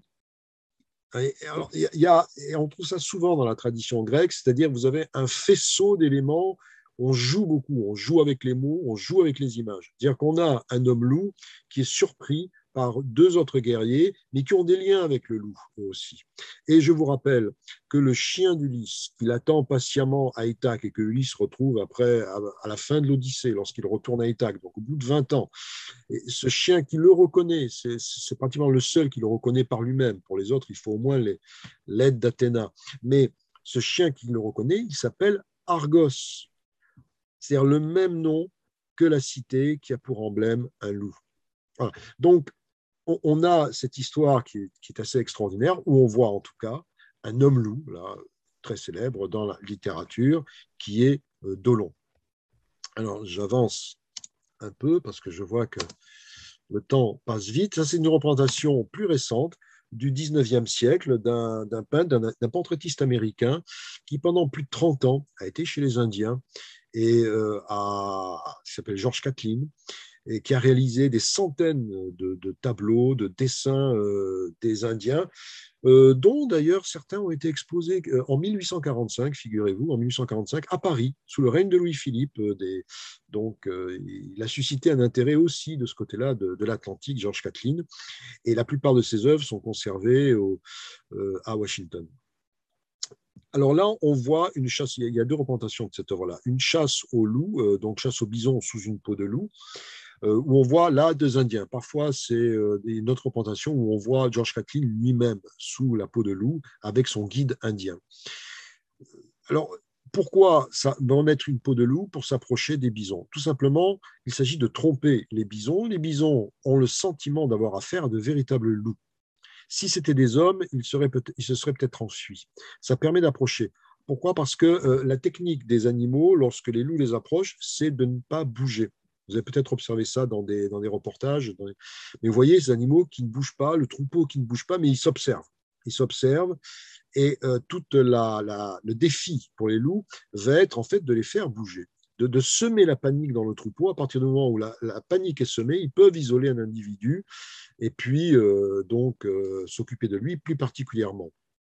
Mais euh, donc les animaux le savent et ça peut durer assez longtemps, ce temps où ils s'observent, mais ils ne bougent pas. Ce qui permet aux Indiens, avec la peau de loup, de s'approcher suffisamment près d'un bison pour ensuite lui tirer des flèches funestes. Et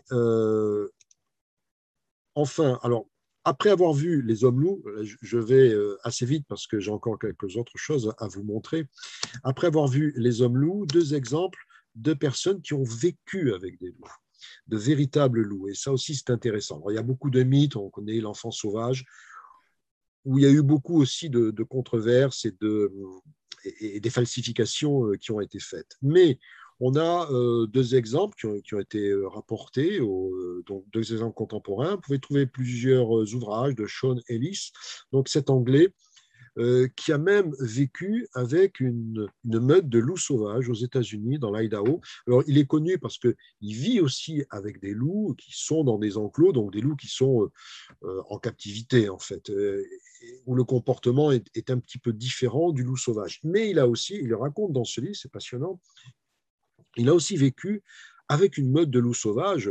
On est vraiment là aux limites, parce qu'il était adulte, hein. on est aux limites de, ce qui est faisable pour un être humain, parce que se nourrir de viande crue, déjà, il faut pouvoir vivre la, la, vie des loups, mais il a été accepté, il le raconte, ça a pris beaucoup de temps, mais il a été accepté euh, par une meute de, de loups et il a, été un peu un membre de la meute pendant quelque temps, euh, parmi d'autres, ce qui lui a permis ensuite de pouvoir guider d'autres loups en captivité parce qu'il connaissait un peu le fonctionnement intime euh, du loup.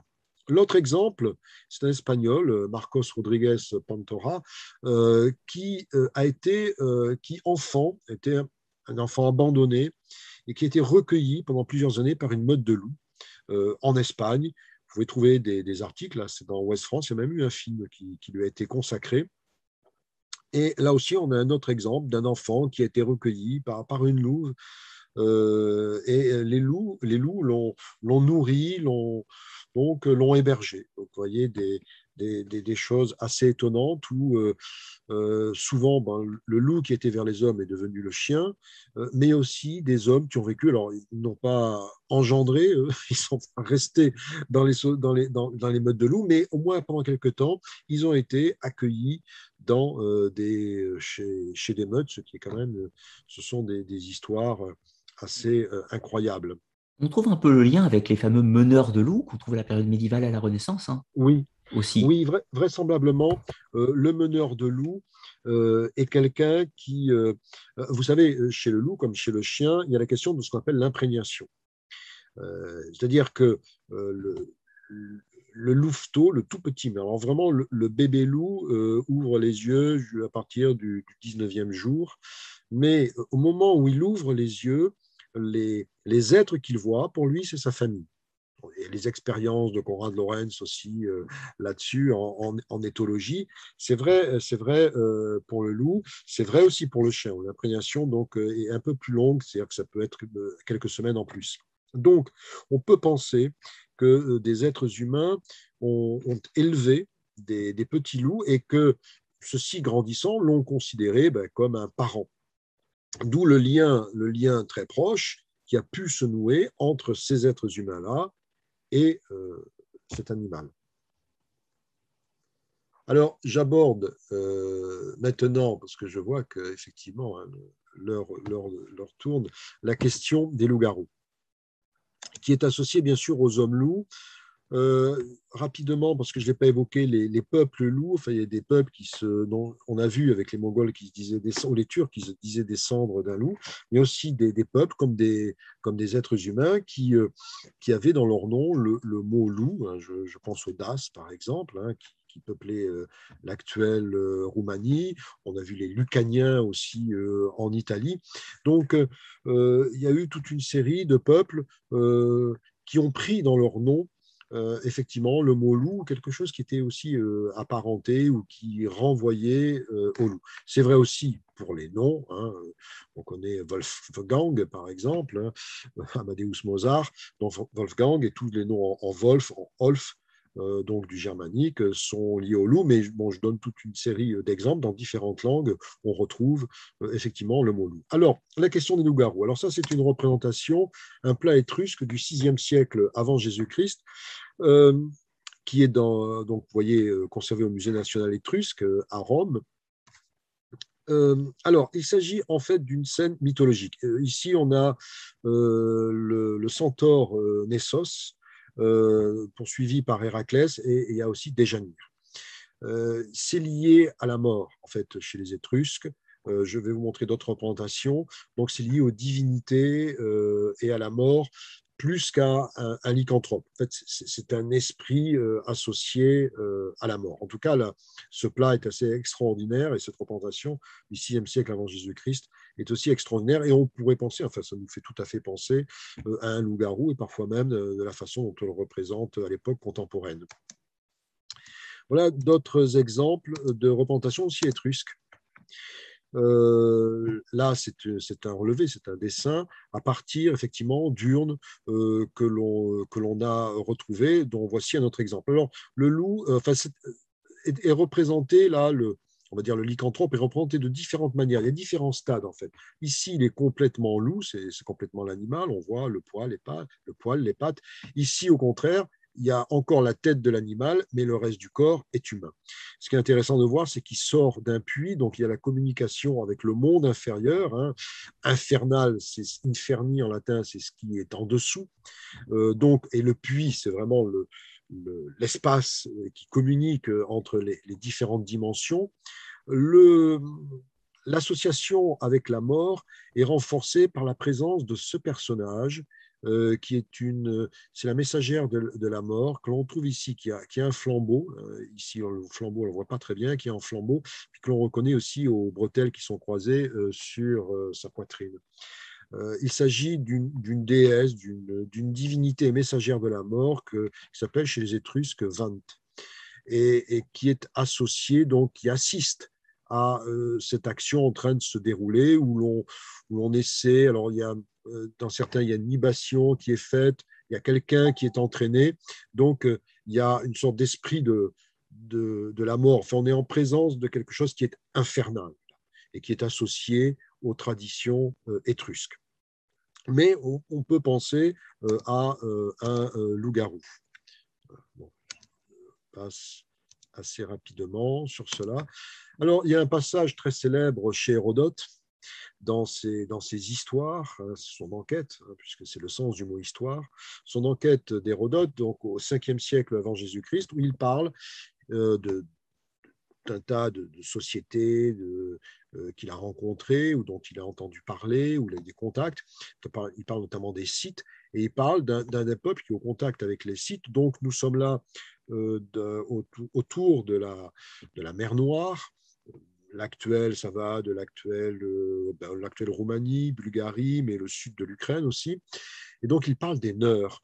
Et il, nous dit, voyez le texte, euh, chaque neur se change une fois par an en loup pour quelques jours. J'ai émis l'hypothèse que ça devait être au moment de l'hiver, hein, parce que ça, ça, semble assez logique et cohérent avec d'autres, d'autres mythes et d'autres légendes. Et reprend ensuite sa première forme. Alors, et ce qui est intéressant, là, on, a, oui, un lycanthrope. Euh, ce qui est intéressant, c'est que Hérodote, lui, est, très dubitatif. Les sites ont beau dire, ils ne me feront pas croire de pareils contes. Euh, il est très sceptique, c'est le moins que l'on puisse dire, et comme d'autres aussi, par rapport à ces histoires. Mais ces histoires, donc, existent. Peut-être faut-il y voir aussi des, des euh, échos, euh, en tout cas dans certains cas, c'est totalement vrai, des échos de confréries, de confréries guerrières, d'hommes-loups, comme on a vu pour Dolon. Euh, j'ai aussi d'autres. Euh, alors là aussi, il y a beaucoup à dire. Je vais essayer euh, d'être rapide. Vous avez reconnu, bien entendu, Lycaon qui est changé en loup par Zeus. Vous connaissez peut-être ce mythe qui est rapporté par de nombreux auteurs grecs, je pense à Pausanias, romain, latin, je pense à Ovide notamment. Donc, il y a des variantes, mais euh, Lycaon est un roi d'Arcadie. L'Arcadie est une région archaïque euh, en Grèce qui était considérée comme extrêmement ancienne, avec des rites et des coutumes extrêmement anciennes, qui est située au cœur du Péloponnèse, une région montagneuse, pas facile d'accès. En gros, vous avez d'un côté, vous avez Olympie, si vous connaissez, puis de l'autre, vous avez la région d'Argos, de Mycène. Et c'est au, nord de Sparte, euh, pour, localiser géographiquement. Donc, euh, Lycaon, d'après ce que racontent euh, donc les, euh, auteurs, euh, aurait fait manger de la chair humaine à Zeus et Zeus a été scandalisé par cela et donc a sévèrement puni Lycaon en le transformant en loup.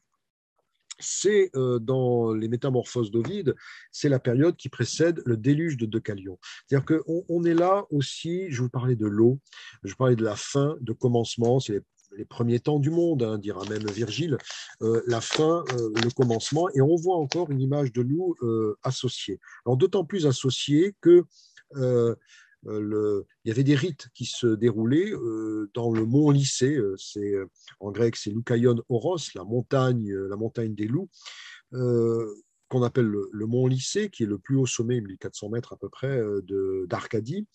Et euh, il y avait des rituels liés justement à une transformation en loup dont parlent euh, les auteurs grecs. Mais euh, au, pied de ce mont Lycée, il y a une ville qui existe toujours, qui s'appelle Lycosoura, là aussi dont le nom vient de loup, et on dit que c'est, d'après là aussi les, certains auteurs, la première ville fondée au monde après le déluge de Deucalion. Et euh, fondée par des gens qui ont été sauvés parce qu'ils ont été attirés par des loups qui s'étaient réfugiés dans les hauteurs du mont Lycée Et ça a donné aux, êtres humains l'idée aussi de se réfugier dans ces hauteurs, et c'est que leur a permis d'échapper au déluge de Deucalion, et ensuite de fonder cette première ville qui euh, sera, Lycosura, donc qui euh, sera, selon Pausanias, le modèle pour toutes les autres villes. On est toujours dans des histoires qui se situent à la fin et au commencement.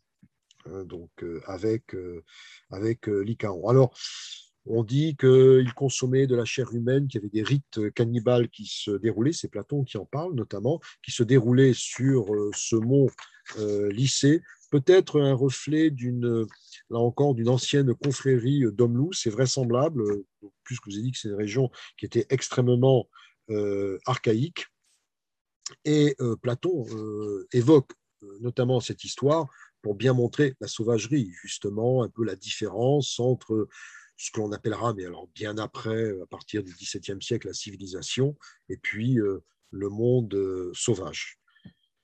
Voilà donc pour cet exemple. Alors, là aussi, rapidement, euh, les loups-garous. On va peut-être plonger encore quelques minutes euh, avec Augustin d'Hippone, Saint-Augustin, euh, qui, est, qui a une énorme influence sur la pensée et qui évoque aussi cette question de la transformation, auquel ne croit pas Pline l'Ancien, mais que rapporte par exemple Pétrone dans le Satyricon. Et Augustin, donc nous sommes là au 4e, 5e siècle, Augustin pense qu'il n'y a pas de transformation physique morphologique, mais qu'il y a quelque chose qui se passe dans la tête, pourrait-on dire, dans, l'esprit de celui qui croit être un loup-garou, notamment au moment du sommeil. Et, euh, pour saint Augustin, en fait, euh, la personne euh, croit vivre quelque chose de manière extrêmement forte, mais en réalité ne le vit pas, est convaincu d'avoir quelque chose qui s'est peut-être réalisé. Alors, euh, l'image, l'idée qui était développée au Moyen Âge, parce que la pensée d'Augustin a couru tout au long du Moyen Âge, jusqu'à la fin. Après, la chasse aux sorcières, c'était autre chose, mais euh, jusqu'au Moyen Âge, c'est que euh, la personne croyait vivre quelque chose pendant que le diable investissait un loup quelque part et se livrait à une série de méfaits. Donc la personne était victime, en fait, hein, victime de, sa croyance, de différentes choses. Et euh, c'est ce qu'il explique et ce qui a été repris euh, tout au long du Moyen Âge. On retrouve ça chez d'autres, auteurs. Donc la, transformation en loup n'était pas forcément vue comme quelque chose de diabolique, comme de la malchance, comme de la malédiction. On trouve ça dans l'œuvre littéraire de, Marie de France, Le lait de Bliscavray, euh, qui est un seigneur qui est transformé, euh, bien sûr, contre son gré euh, par une malédiction en loup-garou, et qui, à la fin de l'histoire, ça se finit bien pour lui. Et, mais il n'y a pas de. C'est pas une diablerie, en quelque sorte. Hein. on voit ça. On peut, on peut voir aussi l'image du loup de Gubbio avec François d'Assise, ou qui, est retourné, mais en aucun cas c'est quelque chose qui est rejeté. Il parle même de frère loup il était un peu marginal, hein, François d'Assise, à son époque, mais, mais quand même, le témoignage est intéressant. Là, on entre dans la période où vraiment il y a une association entre, euh, il y a une diabolisation. Sorcellerie euh, euh, et lycanthropie. La lycanthropie, effectivement, c'est les grands procès en sorcellerie. Alors, il y a cette image qui est très intéressante de ce loup-garou de Lucas Cranach l'Ancien, qui est conservé au musée ducal de, euh, c'est une gravure sur bois, qui est conservée au musée ducal de, de Gotha. Et euh, ce, qui est, ce, qui est, intéressant notamment dans cette image, c'est que là, on voit qu'il ben, s'agit d'un être humain qui se, qui se, livre à des, euh, à des crimes, finalement, parce qu'il s'agit de cela, sans doute poussé par la misère, sans doute poussé par, il peut y avoir des hallucinations, aussi beaucoup de, dérangements mentaux. Hein. Des gens, parfois, on avait affaire à de véritables criminels hein, euh, et qui se livraient à, des actes. Alors, ça allait de l'agression sexuelle euh, à euh, l'agression tout court, et puis à des actes de cannibalisme aussi. Le grand méchant loup du conte du petit chaperon rouge. Oui, aussi. Ah, oui, aussi. Euh, là, euh, on est un peu aussi dans l'allégorie, le, mais euh, là, là, il était, vraiment très très méchant. Enfin, ces, loups-garous-là étaient très méchants. Alors, il y a parmi les procès de loups-garous, il y a celui de Gilles Garnier. c'est intéressant d'ailleurs à lire, qui a été condamné parce qu'il avait semble-t-il, c'est vrai, tué différents enfants. C'est-à-dire que la, la lycanthropie pouvaient, et, souvent c'était le cas, recouvrir des actes criminels. Des actes criminels. Ou alors, on avait affaire aussi, parce qu'on avait toute une série de témoignages, à des gens qui étaient, des, qui, avaient des, qui étaient dérangés mentalement extrêmement dérangés mentalement, qui parfois s'attribuaient d'ailleurs des, des, morts euh, de, personnes qui avaient été en partie dévorées par les loups, mais n'étaient pour rien, mais ils s'attribuaient certaines choses. Bon, c'est également euh, arrivé. Alors, ils ont été euh, extrêmement condamnés, très sévèrement condamnés, parfois suppliciés, toutes ces personnes-là accusées à tort ou à raison de lycanthropie. En France, à partir du XVIIe siècle, on voit que les juges, alors au XVIe siècle, la question est très débattue, extrêmement débattue, et au final, euh, une majorité ne croit pas dans la transformation.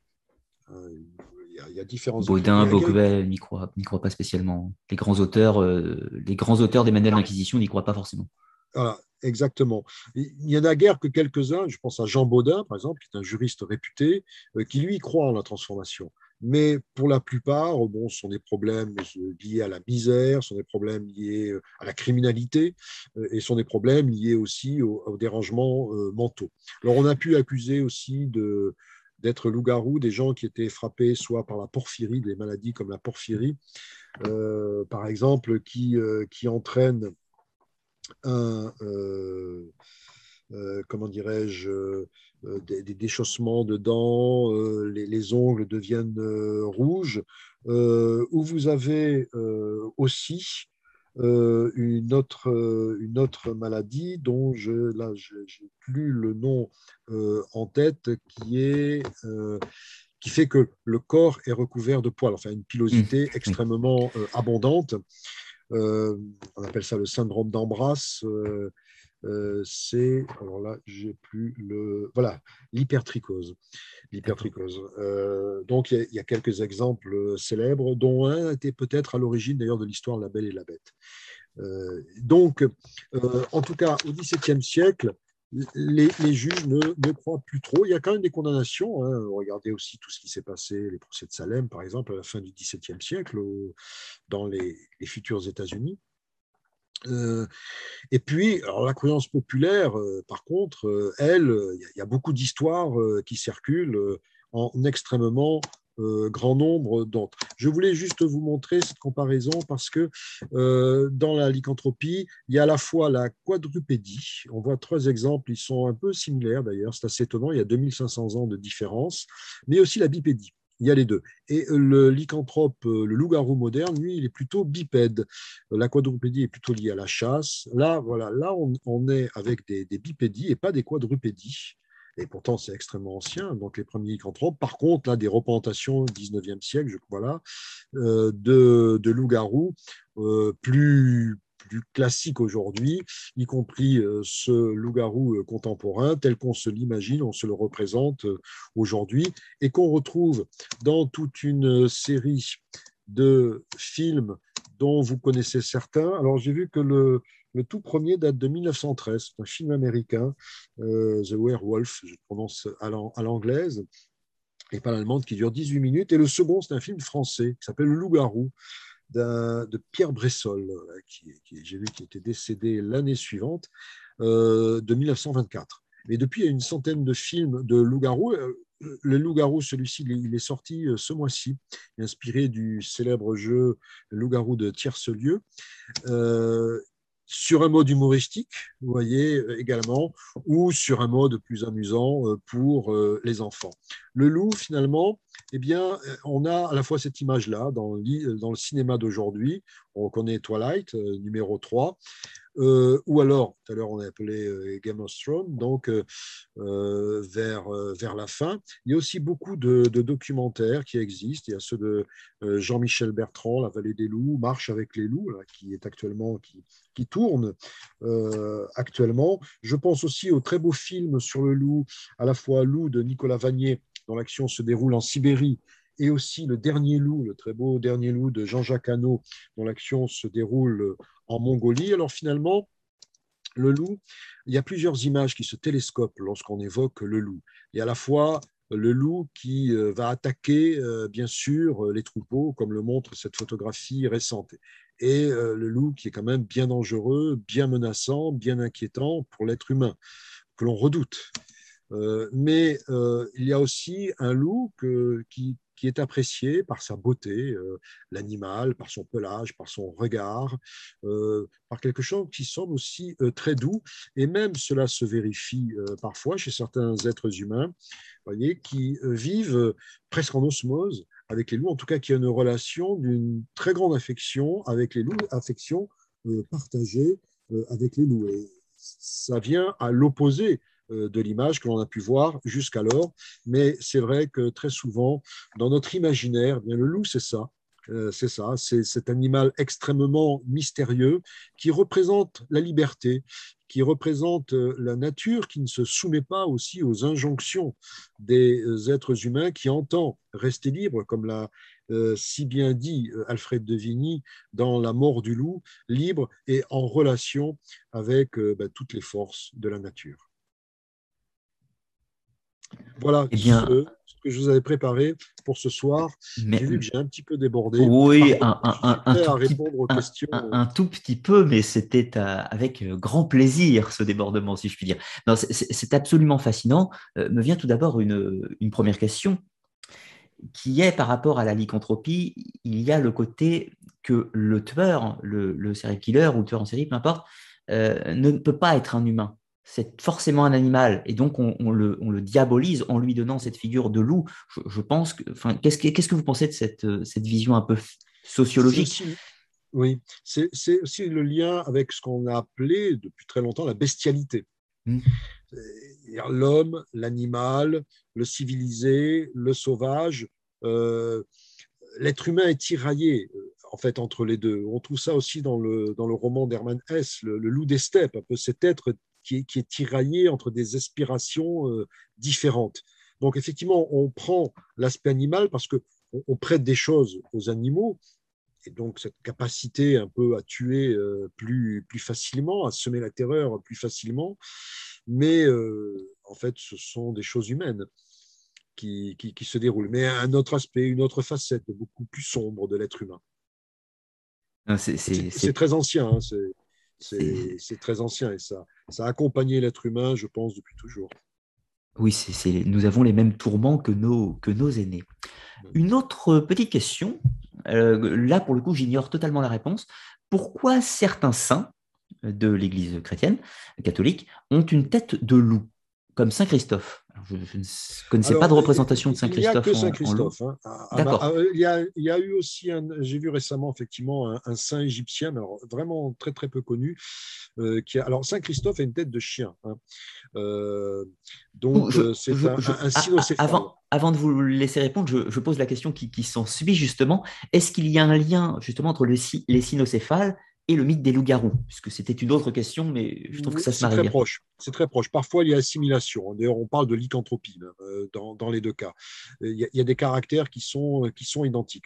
Alors, euh, pour Saint Christophe, simplement parce que, euh, d'après certaines traditions, il venait d'une d'un groupe d'hommes chiens, enfin, qui était réputé d'hommes chiens, sans doute de guerriers. C'était un, un guerrier. Peut-être peut-on y voir une confrérie aussi d'hommes loups derrière, qui a été transformée, qui a été retournée par, par la, confrontation euh, avec le, Christ. C'est un géant, dit-on, euh, mais on l'a représenté justement un peu sous cette forme. Euh, c'est aussi symbolique, c'est-à-dire quelque chose qui est éloigné de la foi. mais il a fait tout ce chemin-là et on l'a représenté, c'est vrai, notamment dans des icônes. Il y en a qui sont conservées à Athènes, par exemple. on l'a représenté avec une tête de loup, ce qui peut surprendre, en raison de ces traditions faisant de lui un ancien soldat et un soldat qui viendrait euh, soit d'une région, soit d'une tribu où il y avait des hommes chiens. Voilà, des, des hommes, euh, donc euh, vraisemblablement des, des, guerriers ou des confréries ou des populations qui se reconnaissaient dans le chien ou un canidé ou le loup.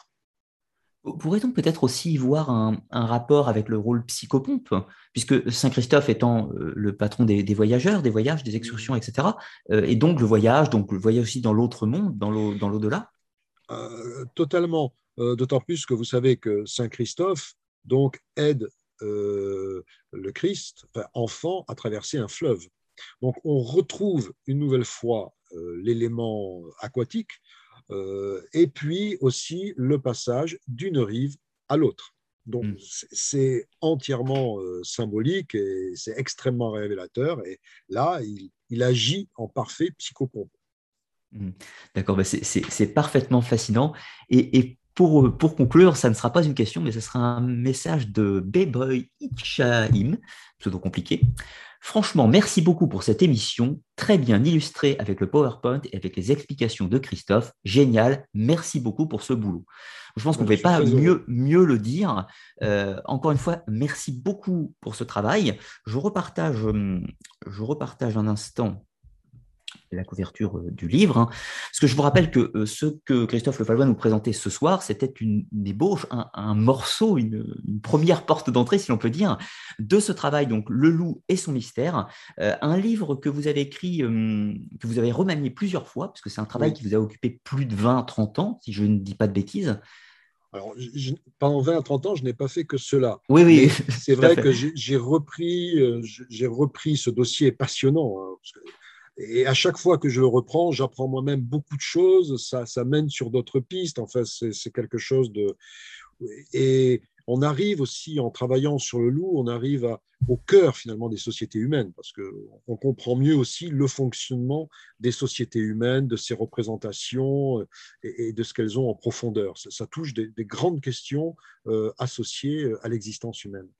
Et dans, tous les cas, le, loup n'a pas fini euh, de passionner. Et encore une fois, merci beaucoup pour ce voyage absolument passionnant. Merci Ludovic. Avant de vous abandonner tous ce soir, je vous annonce quand même la prochaine, euh, la prochaine émission. Alors la prochaine émission euh, qui sortira donc mercredi la semaine prochaine sera Thune Academia, donc les vidéos réservées aux contributeurs du Tipeee. On va continuer le cycle de la, le cycle de l'histoire de la magie. Premier épisode, on avait parlé de l'histoire de la sorcellerie, de l'histoire et des mythes et les grandes figures. Et on va poursuivre cette fois-ci avec la haute magie ou la théurgie, où on va explorer encore une fois l'histoire, les mythes et les grands personnages qui se sont intéressés à toutes ces différentes pratiques. Alors, je vous rappelle que l'émission est disponible en précommande pour euh, les tipeurs à hauteur de 3 euros minimum. Et puis après, à partir du mois d'octobre, elle passera au tarif normal de 5 euros. Donc, pour ceux qui veulent cette émission, n'hésitez pas à vous rendre sur le Tipeee. Pour conclure, un grand merci encore une fois euh, à toi, Christophe. J'espère euh, peut-être te revoir pour d'autres sujets, puisque comme tu l'as précisé, euh, tu vous, ne, vous ne travaillez pas que sur le loup. Il y a d'autres sujets d'intérêt dont je me délecterai des lectures très prochainement. En attendant, merci beaucoup pour cette soirée et puis merci aussi à tous les éditeurs, à tous les modérateurs et à très bientôt.